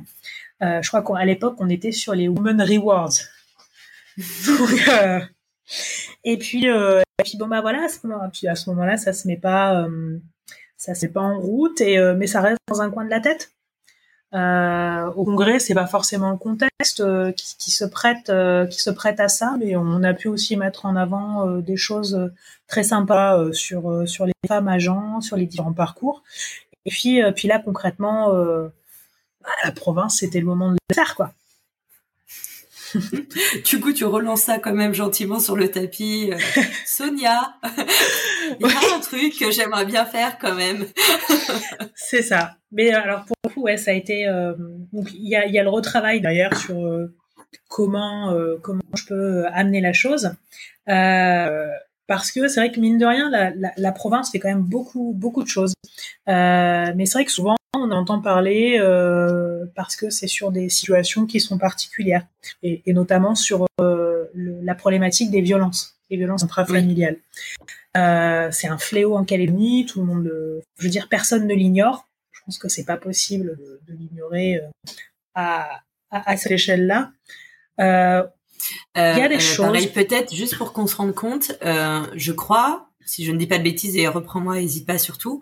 Mhm. En gros, dans les départements français, on est le département français où il y a le plus de violences intrafamiliales. Oui, c'est ça. C'est ça. alors sur ça, on est euh, on est malheureusement en tête euh, en tête des listes. Euh, c'est c'est par rapport au pourcentage de population, quoi.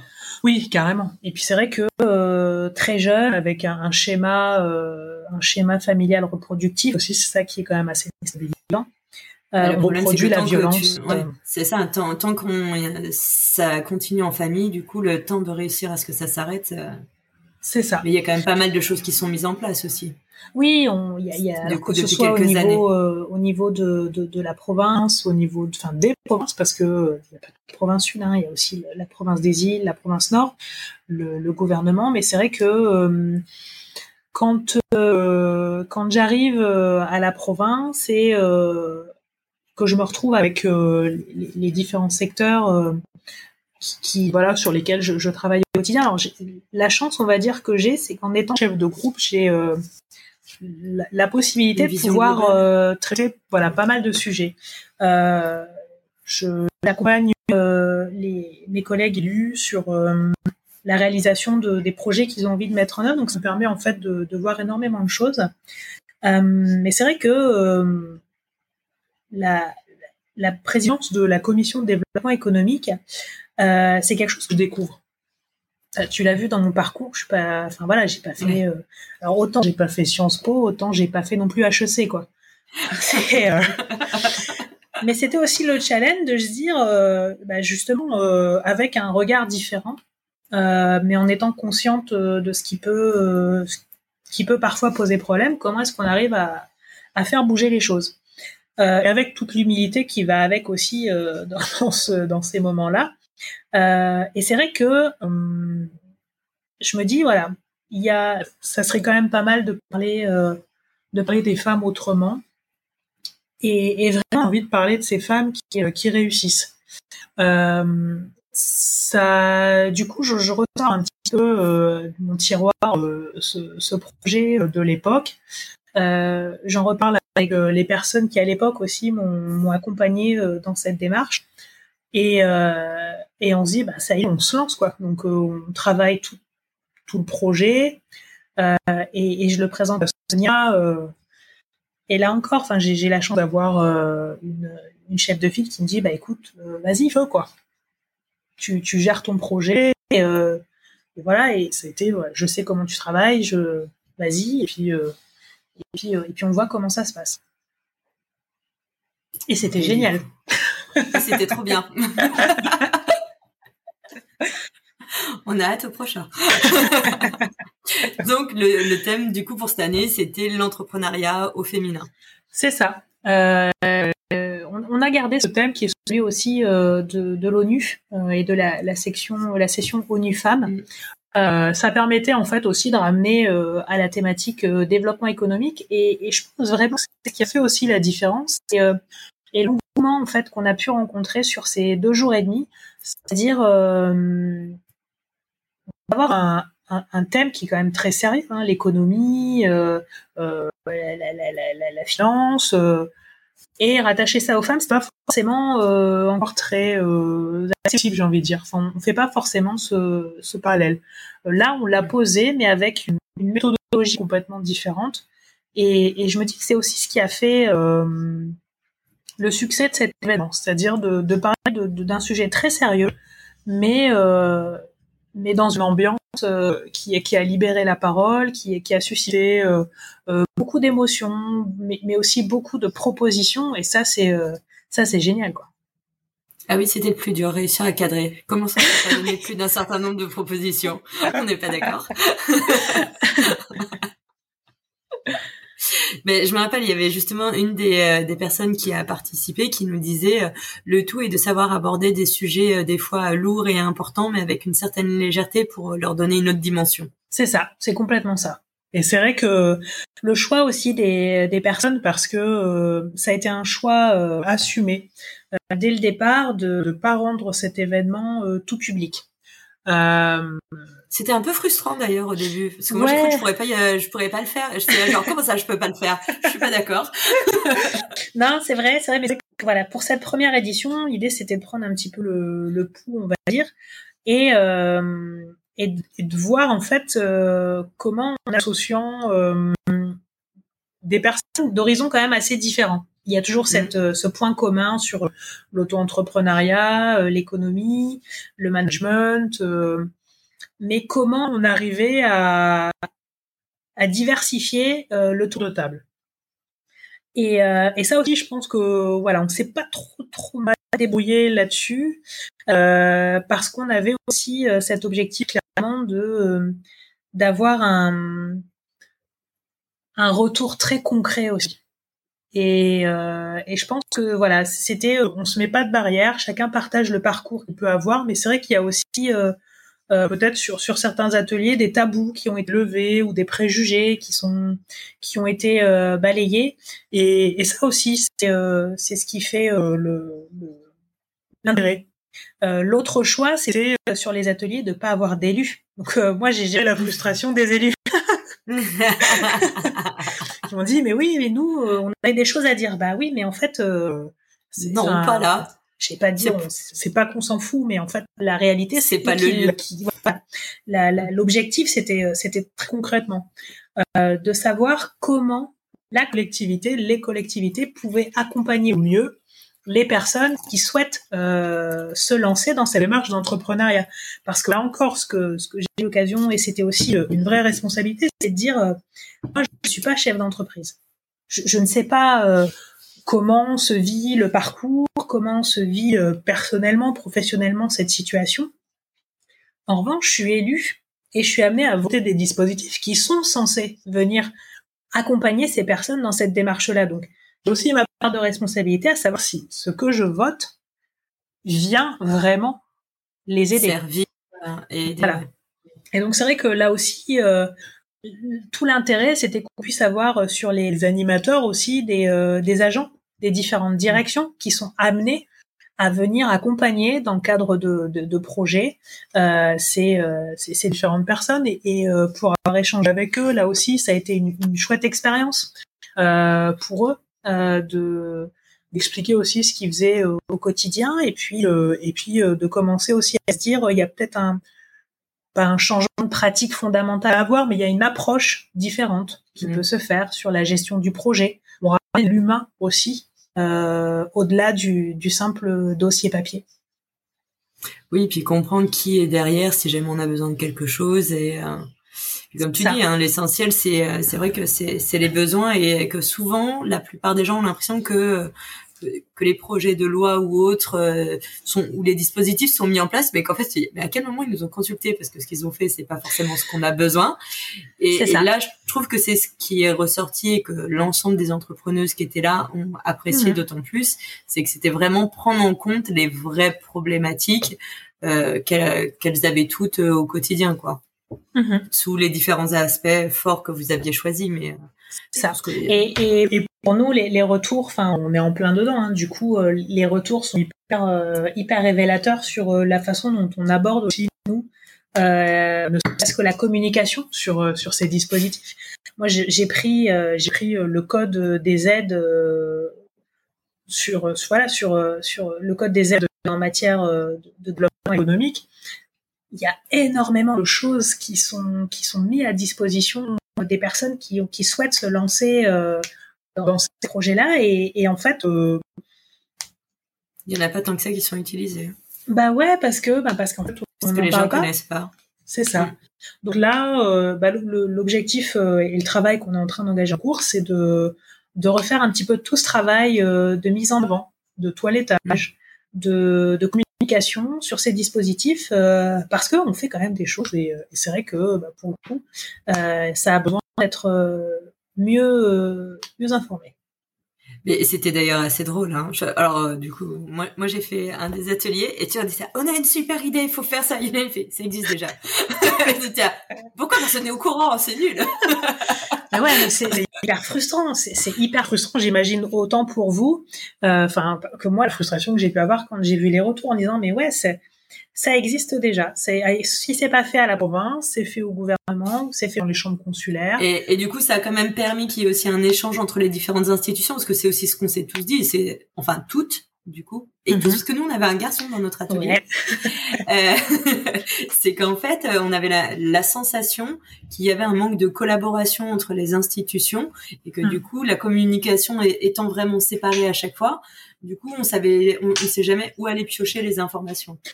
C'est ça, c'est ce qui est remonté euh, et euh, c'est euh, ça c'est commun, pas que sur ce secteur-là. C'est un petit peu le, le, on va dire la résultante de notre schéma de, de gouvernance qu'on a aujourd'hui avec mille feuilles de compétences entre province, gouvernement, mairie, et, et, du coup c'est que chacun déploie ses différents dispositifs, mais on n'a pas forcément de, de visibilité.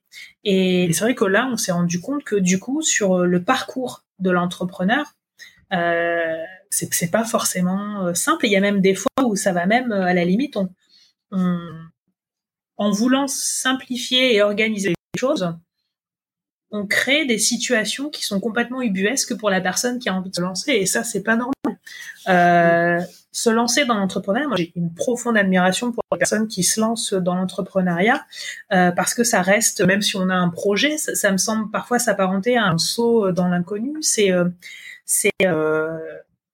c'est hyper prenant. Enfin, on y met ses tripes, on y met son cœur. Des fois, on y met aussi, on, y met du temps et c'est du temps qu'on enlève à sa famille, à ses amis. Donc, le rôle de la collectivité, c'est de faire en sorte que ce, ce parcours soit le moins compliqué possible. Je pense que le parcours est nécessaire parce que ça permet aussi, malgré tout, à la personne qui se lance dans ce projet de comprendre que euh, c'est c'est pas quelque chose d'anodin. C'est aussi se tester, je pense, à un moment donné, sur sa capacité à, à défendre son projet, à aller au bout, parce que la vie de l'entrepreneur, comme dans la vie de cours, hein, les choses se passent pas comme sur un long fleuve tranquille. Hein. Euh, ah, ou pas comme on l'avait prévu. voilà. Donc, euh, voilà, c'est aussi s'éprouver soi-même. Mais à un moment donné, il y a s'éprouver, puis il y a, il y a euh, faire face à des murs ou des, boulets aux pieds qu'on choisit pas d'avoir, quoi. Et donc, pour moi, le, le rôle de la collectivité, c'est de faire en sorte de lever ces, ces freins. C'est tout l'enjeu qu'on avait. C'est pour ça que sur euh, la première partie du, forum, on, on, a parlé de euh, qu'est-ce que t'es le leadership, c'est quoi le leadership féminin, est-ce qu'il y a un leadership féminin calédonien, comment ça s'organise sur le plan euh, de la réglementation, euh, sur le plan sociétal? Et puis le lendemain, on a vraiment parlé des freins. Qu'est-ce qui fait qu'à un moment donné, euh, ça empêche une, une, jeune femme, une jeune fille de pouvoir concrétiser un objectif, concrétiser un projet, se, se reconnaître dans quelque chose? Mais, mais c'était très bien fait, franchement. on, a, c'est vrai qu'on on avait une envie que ça dure encore un peu plus longtemps, mais ah bah, je, je, je, confirme, il a, il a fallu quasiment certaines les sortir du bâtiment. Enfin, c'est. non, mais au-delà de ça, c'est vrai que ça a été, ça a été très réconfortant parce que euh, moi, c'est le premier projet que je porte en fait euh, en tant qu'élu et, euh, et c'était c'était un petit peu une partie de moi parce que j'ai partagé aussi victoire aussi ouais, de, voir en fait, euh, puis on l'avait pas calculé à ce moment-là, mais c'est vrai que 29, 30, 31 juillet, c'est pile euh, le milieu de l'année. Et en fait, on, vit une année tellement particulière que c'est vrai que je me disais, c'est bien, euh, 31 juillet, euh, on se donne une, nouvelle dynamique. Ça a permis à tout le monde d'avoir une bulle, de se, de se, de se régénérer. Et puis la fin d'année sera tellement moins compliquée. Mon Dieu. T'es un peu visionnaire, dis-moi. J'espère sincèrement que, que les participantes ont, encaissé assez d'énergie pour faire face à ce qui nous arrive euh, aujourd'hui lui. et si ça, et si et si le Nomia Women's Forum a permis aussi ça, je, voilà, ça c'est aussi une belle victoire parce que c'est vrai que c'est c'est compliqué. Mais mais c'est vrai que c'est il y, y, a très belles histoires hein, qui sont qui sont sorties de, de ces deux jours et demi. Déjà la complicité et le sentiment d'avoir pas d'avoir accompli quelque chose parce que on n'est pas ressorti avec des textes de loi où on change complètement la condition féminine. Et, mais mais c'était bien d'en parler, d'en parler différemment. Euh, on a euh, on a des euh... Fais attention, on attend quand même toutes les mesures concrètes. Hein. non, mais vous allez être déçus parce qu'il y a il y a de quoi faire. Mais c'est vrai que il y a cet engagement-là qu'on a pris nous de transformer tout ça en, dispositif, euh, simplification, euh, texte de loi, et ça c'est euh, c'est en cours. Vous inquiétez pas là-dessus. On est on est à fond on est à fond sur l'économie sociale solidaire, la révision du code des aides, l'aménagement et, et l'accès aux, aux terres coutumière pour les femmes. voilà. pour les femmes. C'est euh, ça, c'est des sujets qui sont qui sont géniaux et c'est vrai que ça prend quand même un petit peu de temps pour mettre tout ça en, en, route. Il y a tout un travail euh, à faire et du coup, bah, ces fameux partenariats avec les, les institutions, c'est c'est sur ces textes-là en fait qu'ils euh, qu'ils se font. Il y a aussi des choses très très concrètes qu'on peut déjà nous commencer à mettre en place et, et sur ça, on est on est on marche là-dessus. Mais c'est vrai qu'après au-delà de ça, ça a été ça a été super de voir les connexions entre les différents participants, participantes. Euh, je crois qu'on a deux associations qui sont en cours de création. Euh, on a, euh, alors je sais pas si les apéros ont pu avoir lieu avec l'atelier. Non, sur... on pas. Ouais. Alors dans mon atelier, nous n'avons pas pu. Nous sommes très déçus. Euh, genre, on avait fait un mail la veille ou l'avant-veille. On a reçu un mail de Dominique pour nous dire genre apéro et là on ouais enfin. Et genre les dernières ont répondu en mode ça sera peut-être par Zoom, hein, finalement. On verra ça après. Ok. Donc, euh, euh, non, on n'a pas pu. Après, on se suit un peu. Euh, certaines ont pris des contacts et au moins on a les mailings mm-hmm. un peu tout ensemble. Donc, c'est aussi. Non, ça c'est cool. On s'inquiète pas. On sait que ça va prendre du temps, mais ça va se faire. Oui, et puis on, on a créé. Enfin, il y, a vraiment des liens qui se sont créés. Moi, j'ai de, super retours.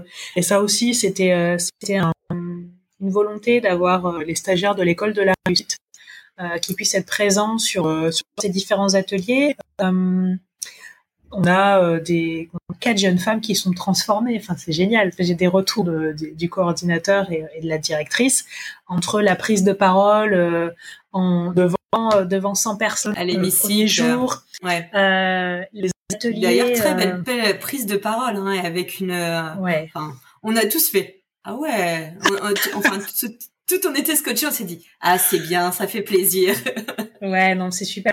C'est super quand euh, quand en plus voilà, c'est c'est euh, des jeunes femmes qui ont pas forcément l'habitude de prendre la parole, euh, qui euh, voilà, qui qui aujourd'hui, je pense, il y, a aussi un petit déclic et c'est ça qui est, qui est sympa de, de, sur le, le retour. C'est ça qui est recherché aussi, oui. C'est ça. Des des, des participantes qui ne connaissent pas l'école et qui aujourd'hui vont aller faire des interventions. Alors aujourd'hui, du coup, bon, quand, tout sera revenu à la normale, on de dire, mais euh, oui, parce que je devais y être vendredi prochain, voilà. là, hein, non. Des interventions. Mais on a tous pris les contacts. Euh, Oui, j'ai. Non, non, il va se passer des choses. Bon, je, je, pense qu'on pourrait euh, y passer énormément de temps parce que il s'est passé plein de choses. Je vois le temps qui passe et je, je, pense un petit peu aux auditeurs et je me dis bon, nous on l'a vécu vraiment dedans, donc euh, je pense que ça, ça, nous a donné d'autant plus cette dynamique. Euh, et je trouve que c'est plutôt un bon moment pour te demander, te poser deux trois petites questions mm-hmm. parce que euh, je te trouve très enthousiasme et c'est très communicatif et je me demande tu disais tu as des valeurs importantes que tu as de, tes parents. Et entre autres c'est quoi ton, ton moteur de vie? Le déjà c'est euh, vrai que je me pose toujours euh, beaucoup de questions peut-être un peu trop. Euh, et en même temps euh, il y a des fois je c'est côté un peu bélier peut-être euh, qui ressort c'est dire allez tant pis je fonce quoi. Donc c'est vrai que le moteur c'est surtout de, de jamais regretter. Et euh, quand on parlait euh, un, petit peu plus tôt euh, sur les, les opportunités, c'est aussi ça le moteur, c'est euh, d'accepter euh, la confiance qu'on peut nous donner, mais c'est surtout d'avoir cette responsabilité de de la rendre en retour. Et, et c'est vrai que dans le monde du travail, c'est quelque chose que je me suis toujours attachée à à mettre en avant, c'est-à-dire voilà être, je dis pas qu'il faut être l'employé modèle, hein, mais mais de voilà de, faire les choses correctement, de s'impliquer, de s'engager, et, et ça, en fait ça permet aussi à un moment donné d'avoir la fenêtre pour dire ce qu'on a envie de dire, mmh. d'avoir cette légitimité à un moment donné pour euh, faire des propositions, proposer autre chose, essayer de changer les choses. Donc c'est vrai que euh, sur ça, euh, ça, ouais, ça, je pense que je l'ai aussi appris avec avec mes parents sur la question de la responsabilité. Et, et, du coup, justement, tu parles du, fait de changer un peu les choses. Ça a été quoi pour toi ta plus grande audace de vie? Euh... J'ai eu une petite, petite coupure. tu, tu, ah, c'est ça a été quoi ta plus grande audace de vie? Ma plus grande audace, euh, euh, bah, finalement, je crois que ça a été de dire oui. finalement. Euh, non, ouais, ça, je pense que ça ouais. Dire oui, c'est-à-dire arrêter au congrès et dire oui. Euh, ouais, ouais, là vraiment, parce que je me suis toujours, toujours fait des, des sorties de secours. Quand euh, c'est vrai que euh, quand j'ai eu des propositions, je me suis toujours dit ouais, ok, d'accord, mais alors si ça se passe pas bien, du coup, je fais comment? Il y a toujours des plans B. Et là, en fait, je, là, j'avais pas de plan B, quoi. C'était vas-y, c'est euh, go. Là, tu te poses pas la question, tu vas. Donc c'est vrai que pour vous, euh, là, la plus grande audace, ça a été euh, de dire bah ok, ok, on y va.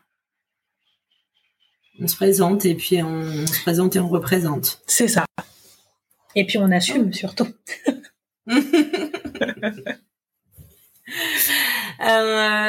est-ce est-ce que tu as un petit truc sur ton parcours avant que j'attaque euh, les, les, questions euh, un peu de clôture. Est-ce que tu as quelque chose que tu voudrais en profiter peut-être pour rajouter euh, sur ton parcours professionnel? Ou personnel d'ailleurs Non, mais je pense que les deux, les deux restent quand même liés parce que ça a toujours été l'idée de un de, de se faire confiance et de faire confiance aux autres. Accepter la confiance des autres, c'est pas forcément aussi simple.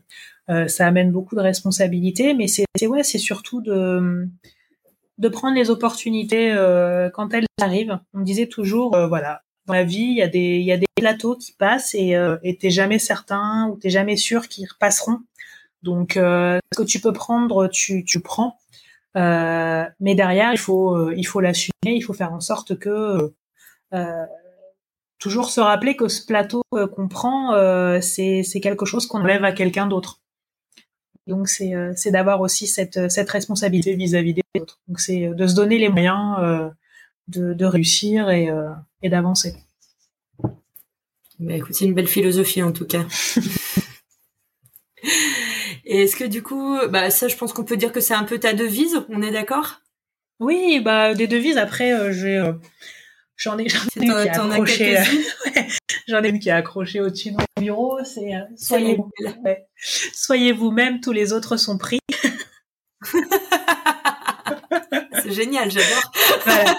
Donc euh, elle est euh, voilà, je l'ai euh, je l'ai au-dessus de mon enfin ouais, dans mon bureau avec à côté les la liste en fait des des 50 colistiers de la liste sur laquelle j'ai été élue pour me rappeler que voilà qu'aujourd'hui on est 24 mais que derrière, euh, il y en a tout autant qui, qui seraient aussi euh, efficaces euh, à ma place. Donc, de faire en sorte que les décisions qu'on prend les actions qui sont prises soient aussi en hommage à, à, ces gens qui nous ont soutenus. Et puis, juste à côté, il y a la charte de bonne conduite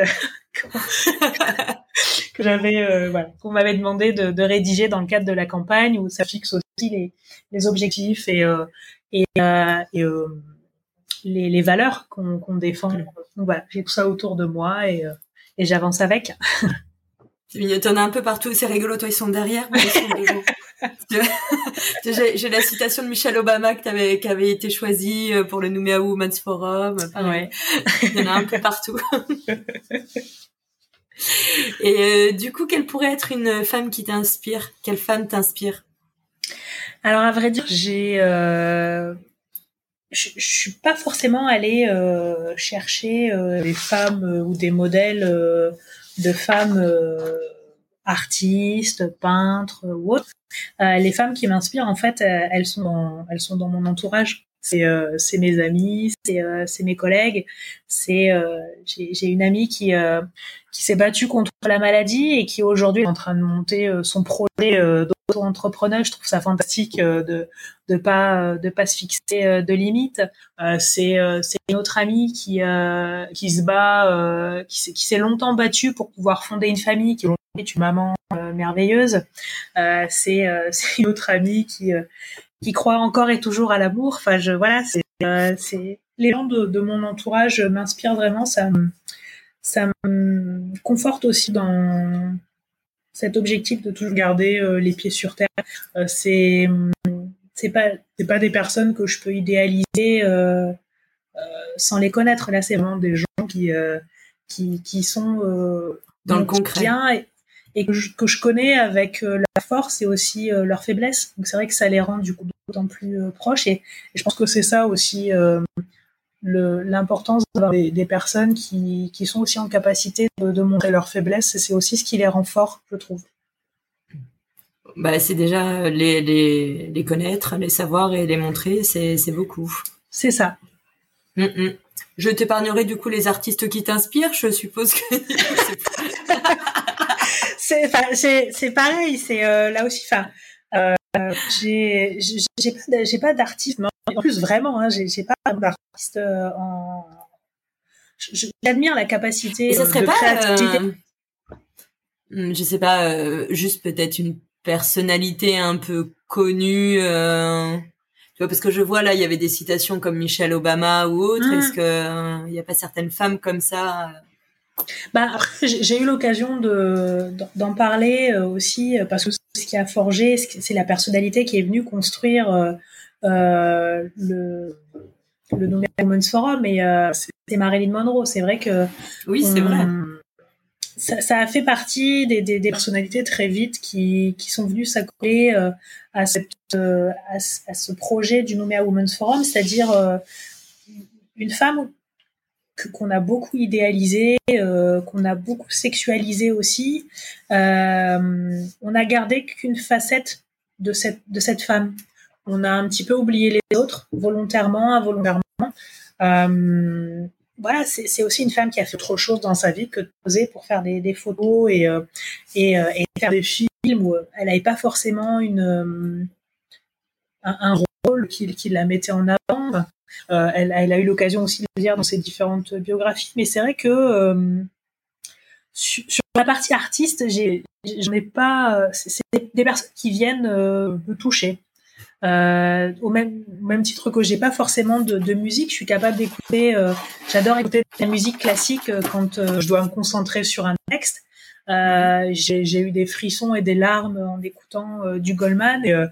Et, et en même temps euh, je peux me déhancher sur du Aya Nakamura. Enfin voilà, c'est je pense que c'est ça aussi euh, qui fait euh, qu'on vit une époque assez extraordinaire, c'est que on a accès à énormément de choses et, et, on peut s'émouvoir de beaucoup de choses aussi. Et du coup, bah, profitons. vu que tu peux faire un peu ce que tu veux, imagine, tu as une baguette magique là. Tu fais quoi? euh, alors, la fameuse baguette magique. Ouais, je tiens à dire que je, ouais, eh, je l'avais sortie, je l'avais euh, mise dans mes listes avant le Nouméa Women's Forum. Ça m'a fait tellement plaisir quand elle l'a dit. euh, en fait, je, je, mettrai un petit peu le bazar avec cette cette baguette. Euh, je, je, la démultiplierai en fait. Mais mais pour qu'en fait on, puisse on puisse en avoir chacune une. Alors c'est sûr, ça sera un joyeux bordel. Ah mais au moins sûr tout le monde aurait sa chance de voir un souhait euh, s'accomplir. Donc euh, après, euh, qu'est-ce que ça donne Je sais pas, mais mais ouais, si, j'avais ce, cette voilà, je j'en ferai plusieurs. est-ce que tu aurais peut-être, est-ce que tu as des lectures qui t'inspirent ou enfin que tu conseillerais, des livres un peu coup de cœur ou des Alors ouais, il y a un livre que j'essaie, enfin que j'essaie, je je l'ai dans ma bibliothèque et euh, quand je, trouve le temps, je, alors j'en lis des passages où j'essaie assez régulièrement de remettre le dans l'alchimiste. Ah mais c'est vrai que ce que j'apprécie dans ce bouquin, c'est que en fonction de l'état d'esprit dans lequel je suis, j'en fais jamais la même lecture. Je ressens jamais la même chose. Et je trouve ça fantastique d'avoir ces, ces, lectures-là où euh, on, on, se retrouve en fait euh, à travers chaque page et, et, en fonction de, de ce qu'on peut vivre à un moment présent, euh, on, on, vit les choses différemment. Une interprétation différente. Mm. Euh, après, il y a, y a un, un, autre un autre livre qui ouais qui m'inspire beaucoup, mais c'est il n'y a pas de titre en fait. C'est c'est les livres qui, qui arrivent un petit peu par hasard on sait pas. Enfin, et, j'ai eu cette expérience-là à quelques reprises, c'est-à-dire de, tomber sur des livres. Euh, je, sincèrement, je sais pas comment ils sont arrivés. C'est soit quelqu'un l'a oublié chez moi, ou euh, ou c'était, euh, je suis tombée dessus par hasard. la curiosité de, de lire et de découvrir une histoire, au final, qu'on n'était pas préparé à, à lire. Donc c'est vrai que voilà, ce, un livre qui tombe quand on passe dans une allée, bah, c'est un signe. un livre qu'on oublie, euh, que voilà que quelqu'un oublie euh, chez soi, un livre qu'on découvre, un livre qu'on n'a pas choisi en fait. Je me dis que c'est peut-être aussi des lectures qui sont euh, qui sont intéressantes et inspirantes. Ah, ça veut dire que du coup, les personnes qui t'offrent des livres ou qui te conseillent un livre ou qui t'en prêtent un, tu les testes en général. je fais semblant de les faire et puis je les retrouve quelques temps après. c'est un livre que je connaissais pas. voilà.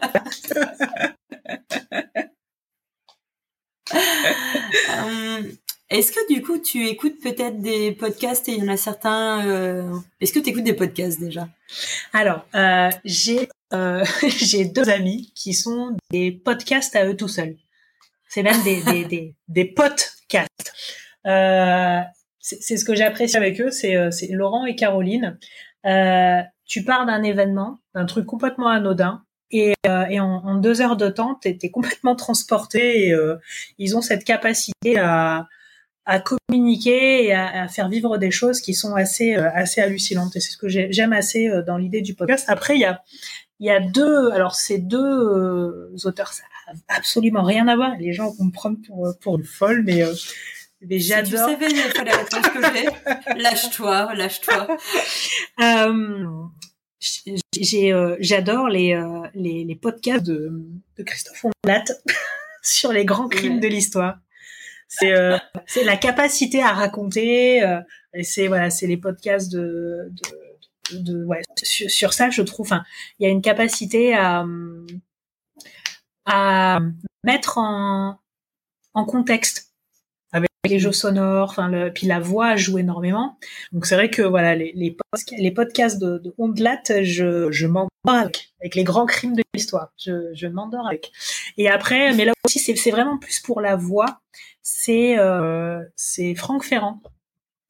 Ah, euh, qui, qui fait aussi et là c'est plus sur euh, une partie historique euh, et, et ça j'adore. En revanche alors là c'est pas un podcast mais c'est c'est une série qui s'inspire euh, du podcast que je trouve pas mal et que j'ai découverte il y a pas très très longtemps.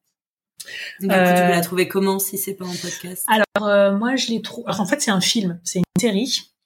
Mais si tu veux, toute l'intrigue, c'est l'histoire d'une d'une journaliste qui qui a son émission de podcast, ça peut-être t'inspirer en fait, euh, qui a son, son émission de podcast et, euh, et en fait elle, elle revient dix ans après sur une sur un procès euh, qu'elle a qu'elle a couvert médiatiquement euh, et elle se pose la question de savoir si euh, son podcast n'a pas euh, incité en fait à donner une image particulière de, de la personne qui a été condamnée.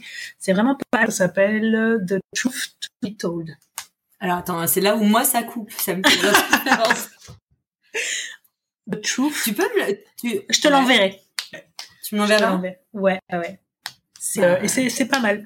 Ça, hum, ce que j'aime bien moi dans dans les podcasts, euh, ça ramène à une période euh, que je pense que ma, ma génération n'a pas forcément euh, connue où c'était la fin. C'est c'est sur l'univers de la radio. Sur Enfin, si, je, je, te rassure, j'ai connu la radio. Je vais dire, euh, mais, je veux bien que tu développes, là, je, je ne vois pas ce que tu veux dire. Mais en fait, la, je veux dire, la radio avant la télé. Ah d'accord, oui ok. Mais non, on n'a pas connu, non. voilà. Ou en fait, euh, voilà, ça, ça, fait appel au sens aussi, à Louis, mais du coup il y avait toute cette euh, cette ingéniosité à avoir à faire transparaître par, par la parole les histoires, créer l'engouement, susciter euh, l'intérêt. Et c'est vrai que, alors ça, c'est quelque chose que j'ai découvert quand j'ai fait mes études en art du spectacle. Donc c'est que ça sert quand même à un moment donné, mais de, voilà, de la RTF, euh, tout ça. Mais euh, mais c'est vrai que je trouve ça pas mal sur les podcasts. Et puis en fait, c'est hyper c'est c'est hyper de notre époque en fait, c'est de pouvoir avoir sur un regard en arrière sur voilà sur l'impact qu'a pu avoir euh, quelque chose et que quand tu es dedans, tu t'en rends pas forcément compte. Et... Euh, c'est ça, c'est ça. Non, t'as raison, là tu m'inspires. Écoute, on est confiné, je vais chercher. Ça va me plaire. Je sens que je vais aimer. Et il y a même la saison 2 qui est sortie. Ah là là, ça va être la folie. Je, vais chercher ça tranquillement, ne t'inquiète pas, je sens que je vais m'y ouais. Est-ce que tout hasard, tu as des rituels de bien-être ou de travail? Euh, j'ai, euh, alors c'est pas forcément un j'ai du mal à, à garder une routine. En fait. Je je sais pas à combien j'en suis d'abonnement sport par exemple, mais euh, j'ai du mal. Euh, voilà, c'est un petit peu bon, faut que je travaille dessus. Mais par contre, il y a une chose, c'est alors c'est pas forcément un rituel bien-être, mais c'est un petit peu mon bouclier et, et c'est quelque chose j'ai été ravie de pouvoir le partager euh, lors du Nouméa Women's Forum. Euh, c'est euh, c'est tout bête, hein, mais c'est le rouge à lèvres. Ah oui. Mais le rouge à lèvres comme bouclier en fait. Et c'est vrai que j'étais pas forcément quelqu'un qui, qui se maquillait. Et, et, en fait, au moment où donc commence un petit peu cette fonction il y a aussi ce truc de se dire mais je suis censée représenter les, les, les gens et c'est vrai que j'ai quand même une image que je dois rendre, alors sans euh, sans passer pour quelqu'un que je ne suis pas. Euh, mais du coup, comment j'arrive aussi à faire passer des messages? Et c'est vrai que euh, le, le rouge à lèvres, ça a été, j'ai vraiment pris comme mon bouclier. C'est vrai qu'aujourd'hui, c'est mon petit rituel quand je sais, par exemple, que je dois prendre la parole, je vais avoir un, un moment un petit peu particulier pour les assemblées de province, par exemple le, le, le fait d'en mettre, euh, c'est vrai que j'ai l'impression de, de, de, mettre un, une armure. Et, euh, et, c'est assez marrant. Tu mettais un peu ouais, un masque, une armure et tu pars au combat. Quoi. Et je pars au combat. Et ça, c'était aussi une phrase euh, de, Chantal Franqueur qui remonte de l'époque de Cognon Boniquet qui disait « Une femme ne part pas à la guerre sans son rouge à lèvres hum. ».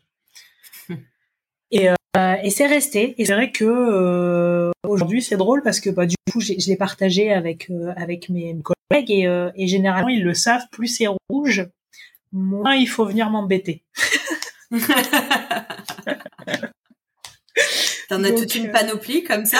Mais en fait, j'ai j'ai plus de rouge à lèvres que de paires de chaussures en fait. Donc c'est quand même dire à quel point. Ah ouais non, c'est après ah. ouais c'est vraiment parce que du coup bah il y a c'est en fonction de, de l'humeur et de et c'est vrai que euh, non, j'en ai, j'en ai dans le sac, euh, j'en ai, euh, j'en ai dans les sacs, j'en ai au bureau, j'en ai, j'en ai partout. ok. Bon, bah, en tout cas, on est toutes contentes de ce cadeau que nous as fait de nous en offrir un nommé à Women's Forum. c'est une très bonne idée. Mais là aussi, enfin voilà, alors ça a été un, un challenge. Hein. C'était, on s'est quand même beaucoup beaucoup posé la question sur rouge à lèvres parce que au-delà de, du partage un petit peu personnel, un petit peu comme l'image de Marilyn aussi. Euh, L'idée c'était euh, de pas en faire euh, trop non plus pour pas que euh, ça puisse euh, venir porter à confusion sur le message. C'est vrai qu'on associe mm. beaucoup l'image du rouge à lèvres à quelque chose de très futile, voire de très sexualisé. on a fait le choix et, et, et, moi, hein, quand je suis partie faire des recherches sur l'histoire du rouge à lèvres, j'ai été hyper étonnée d'apprendre euh, toute les, la connotation que ça pouvait avoir, le, le lien en fait entre l'émancipation de la femme, le rouge à lèvres, comment il, il devenait euh, enfin, un mode de reconnaissance euh, de dans, dans, les périodes antiques comme la Grèce ou, ou l'Égypte, euh, a véritable objet de revendication euh, et de contestation pendant la Seconde Guerre mondiale. Euh, et puis ensuite, il se perd un peu et il devient ultra, on va dire, féminisé, donc il perd de son sens. Et aujourd'hui, il, revient, il revient en fait comme outil d'empowerment. C'est c'est vrai que pour le coup, c'était sympa de de se dire euh, bah là aussi on n'est pas trop à côté de la plaque quoi. non ça va c'était bien. Donc on peut dire euh, peut-être que là tu te sens heureuse et accomplie? Oui bah après euh, c'est sûr que la, la, période est pas simple. Pour soi, enfin je pense que pour pour chacun d'entre nous qui sommes en train de vivre ce que l'on vit, en plus avec ce, ce petit décalage par rapport au reste du monde, parce que autant on pouvait se satisfaire à un moment donné d'être sur une île et, euh, et d'être préservé, autant aujourd'hui euh, on se retrouve à vivre cette situation euh, qui, qui dans le reste du monde est devenue quelque chose où on fait avec en fait. Donc c'est vrai que voilà, le monde a changé et je pense qu'on a on n'en a pas encore compris tout le sens ici. Et, et les, les, les, prochains jours vont pas être simples. on est déjà en train de, de compter nos morts euh, c'est euh, très rapidement. Voilà, je ne sais pas comment on va se sortir de, de cette situation. On s'en sortira, ça c'est sûr, parce que on a aussi cette capacité de résilience ici et, euh, et, et on a démontré aussi euh, avec l'expérience dans le reste du monde qu'on pouvait aussi revenir à un niveau de vie normal en vivant avec ce virus. Mais aujourd'hui, on est en train de vivre la période la plus compliquée. Euh, mais malgré tout, je veux garder aussi euh, mon optimisme parce que euh, parce que je pense que c'est ce qui nous caractérise aussi en, tant que en tant qu'humain et, encore plus en tant que femme. Ce, cette capacité de d'aller au-delà et d'être toujours dans ce mode de, de préservation et de et de, et de se protéger coûte que coûte malgré tout. Donc je regrette pas euh, d'avoir dit euh, d'avoir dit oui il y, a, il y, a, deux ans et demi. Je regrette pas les décisions qui ont été prises. Euh, je suis très contente d'avoir pu partager avec avec certaines d'entre vous cette cette expérience du Nouméa Women's Forum et, ce moment qu'on a pu vivre parce que bah, finalement quand on regarde un petit peu ce qui se passe maintenant, je reste convaincue que c'est venu apporter une petite bulle d'oxygène à tout le monde. Et, et si ça, ça peut nous aider à, faire passer euh, ces quelques semaines euh, difficiles, eh ben on s'en retrouvera euh, que, plus heureuse et, plus reboostée pour la suite. Oui, t'inquiète pas, je pense que ça a pas mal apporté. Et d'ailleurs, continuer euh, quand on pourra le faire de nouveau à faire des restitutions. Il faudrait peut-être tester une restitution par Zoom, parce que moi je dois faire des conférences à mes copines pour leur expliquer ce qui s'est dit et ce qui s'est passé. Mais à un moment donné, c'est pas possible. hein non, mais on va gérer la partie numérique euh, aussi. bon, euh, vu que tu arrives à avoir de la vision au long terme, tu me l'as dit. Comment tu te vois dans cinq ans? Et où, où tu te vois? Ouais, alors dans cinq ans, euh, euh, je me dis que si, euh, si, j'estime avoir fait du bon boulot, et si une nouvelle fois les Calédoniens nous font confiance, je, je, me vois, je me vois à nouveau élu, mais mais une élue avec cinq ans d'expérience euh, cinq années euh, mises à profit avec euh, tout ce qu'on peut rencontrer euh, aujourd'hui.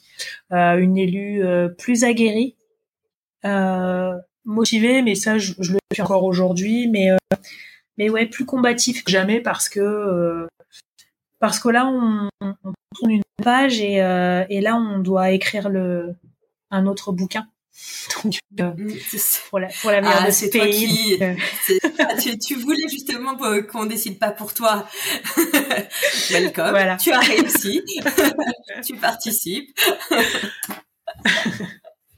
bon, et pour finir peut-être sur une question un peu légère, surtout en ce moment, euh, si tu pouvais aller où tu voulais, où est-ce que tu irais? Euh, si je pouvais aller, euh, ouais. En fait, euh, j'irais pas forcément dans un pays, mais si, j'avais le choix, je, je prendrais la petite baguette magique dont tu parlais tout à l'heure et je remonterais le temps, en fait. Je remonterais le temps et, et je reviendrai à certaines étapes de ma vie, enfant, adolescente, étudiante, pour me faire passer quand même quelques messages. pour ouais pour pour me dire euh, de pas forcément me mettre de barrière là où j'ai pu m'en mettre euh, de me décloisonner aussi à un moment donné. Tu vois peut-être qu'à la limite je me dirais d'aller faire mes études à Lille et pas à Montpellier et, euh, et, et peut-être à un moment aussi de de me dire arrête euh, avec ce, ce, ce, cursus universitaire parce que dans tous les cas tu arriveras à trouver euh, le travail que tu as envie de faire et que finalement les études euh, c'est plus pour s'accomplir donc euh, ouais je remonterai le temps et, euh, et j'irai me passer quelques petits messages pour pour être encore plus armé aujourd'hui. comment anticiper? Alors comment anticiper? C'est les petites portes de sortie toujours. Oui, c'est ça. Hein, il y a encore du travail sur les portes de sortie. Je, trouve que tu t'en sors très bien. T'en as pas forcément besoin. Jette-toi dans le vide, justement. Ouais. Mais je tu l'as fait, ça, ça marche, donc euh, n'hésite pas. Ouais. C'est euh, c'était c'était prévu à un moment donné le petit saut dans le vide. Mais c'est vrai que maintenant que tu le dis, euh, pourquoi pas. Histoire à suivre. Ouais. Peut-être un, prochain podcast dans, dans quelques années. Il se tout plein de trucs entre temps. bah, euh, profitons-en. Je te, je te laisse encore la parole un petit peu. Est-ce qu'il y a quelque chose que tu voudrais dire aux auditeurs, aux auditrices ou quelque chose que tu n'as pas eu le temps de dire?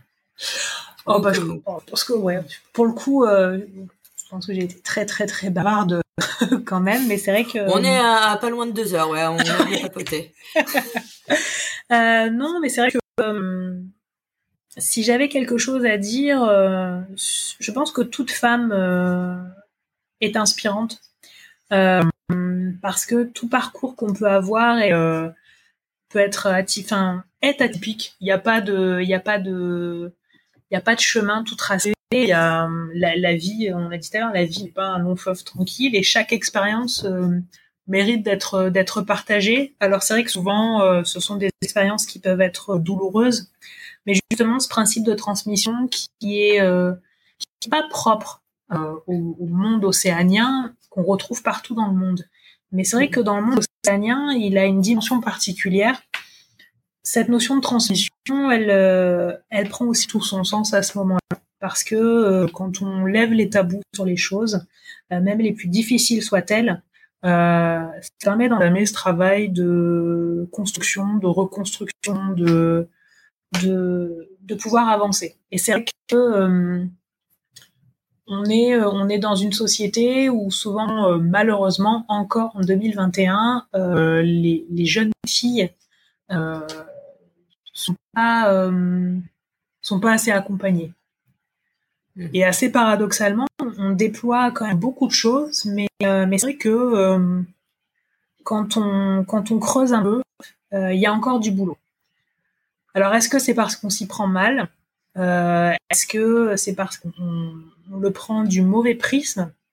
C'est aussi une réflexion et une responsabilité, je pense, que l'on doit avoir, qu'on soit femme, femme en politique, c'est ces valeurs-là qu'il faut pouvoir euh, transmettre et partager. Et, euh, ouais, c'est le, fait d'en parler, le fait de, partager ce qu'il y a de bien, ce qu'il y a de moins bien, euh, ça permet à, à chacune de, se préparer parce que parce que le monde est, est, tel qu'il est. Hein, c'est pas un monde idyllique. il faut pouvoir il faut pouvoir être être armé pour pour avancer. Et puis après, c'était toute la symbolique aussi de, du Numea Women's Forum, c'est-à-dire euh, on a toutes des ambitions.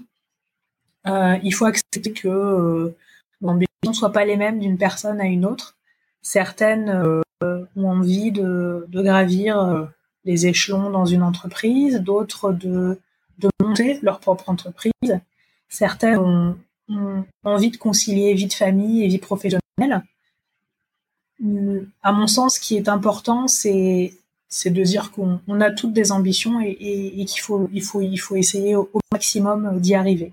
Et c'est vrai que euh, bah, si les collectivités peuvent euh, peuvent accompagner, c'est un plus aussi. Mais je pense que c'est pas que la collectivité, c'est aussi toute cette euh, sororité qu'on a pu voir lors de, ces deux jours et demi, ces partenariats qui, ont pu se créer entre les différents participants et participantes, cette synergie qui existe. c'est ce qui nous rend aussi très humains ce qui fait qu'à un moment donné, dans l'histoire de l'humanité, on arrive à sortir de l'ombre parce qu'on a des gens qui, font preuve de lumière et qui arrivent à, à tracer un nouveau chemin. Écoute, on va tracer un nouveau chemin. c'est un peu aussi pour ça que j'ai créé ce podcast. Donc écoute, c'est très bien. C'est pour justement essayer, euh, bah, laisser les gens parler et donner leur expérience et que ça puisse mhm. être écouté par le plus grand nombre pour inspirer euh, plusieurs, euh, plusieurs femmes ou hommes et sur différents domaines. Donc, écoute, j'espère que ça servira aussi. En tout cas, merci beaucoup euh, pour ton temps. Merci beaucoup pour euh, ton euh, ta ta franchise et, pour nous avoir dévoilé toute ton histoire. pour tout ce travail et tous ces, toutes ces étapes accomplies. merci pour tout et bah, j'espère te dire à très bientôt en direct mhm. hein, de visu. On essaiera de se rencontrer quand même hors de cette crise. en tout cas, merci beaucoup pour, euh, pour cette expérience. Je... C'est quelque chose que je découvre et, euh, c'est vrai que je trouve, euh, je trouve ça assez sympathique. les, les questions étaient, étaient, étaient, sympas aussi. Ça fait du bien à un moment donné de, de refaire un petit peu le parcours. Et, et, et c'est vrai que je reviens un petit peu sur, sur la, la fonction d'élu, mais les gens souvent aussi qu'on est avant tout des humains avec, euh, avec euh, nos parcours, nos, nos erreurs, nos, nos, nos faiblesses aussi. Euh, mais mais c'est vrai que voilà, on, est aussi des, des, des, personnes qui, qui avons envie d'accompagner au maximum et, et c'était important d'échanger. Bah oui, c'est aussi pour mieux te découvrir. Écoute, hein. comme tu dis, on, se demande toujours comment, comment vous êtes derrière. Et bah voilà, ouais. on en sait un petit peu plus. Merci beaucoup en tout cas, et euh, je te dis à très vite. Merci d'avoir écouté cet épisode d'Océanie l'inspirante. J'espère qu'il t'a plu. Si tu as aimé, n'hésite pas à partager ce podcast et en parler autour de toi. Pour le soutenir, je t'invite à mettre 5 étoiles sur Apple Podcast et rédiger un commentaire. Tu aideras à faire connaître le podcast. Tu peux suivre Océanienne Inspirante via sa page Facebook et Instagram du même nom. Tu trouveras toutes les informations dans le descriptif de l'épisode. On se retrouve très bientôt. En attendant, sois inspiré.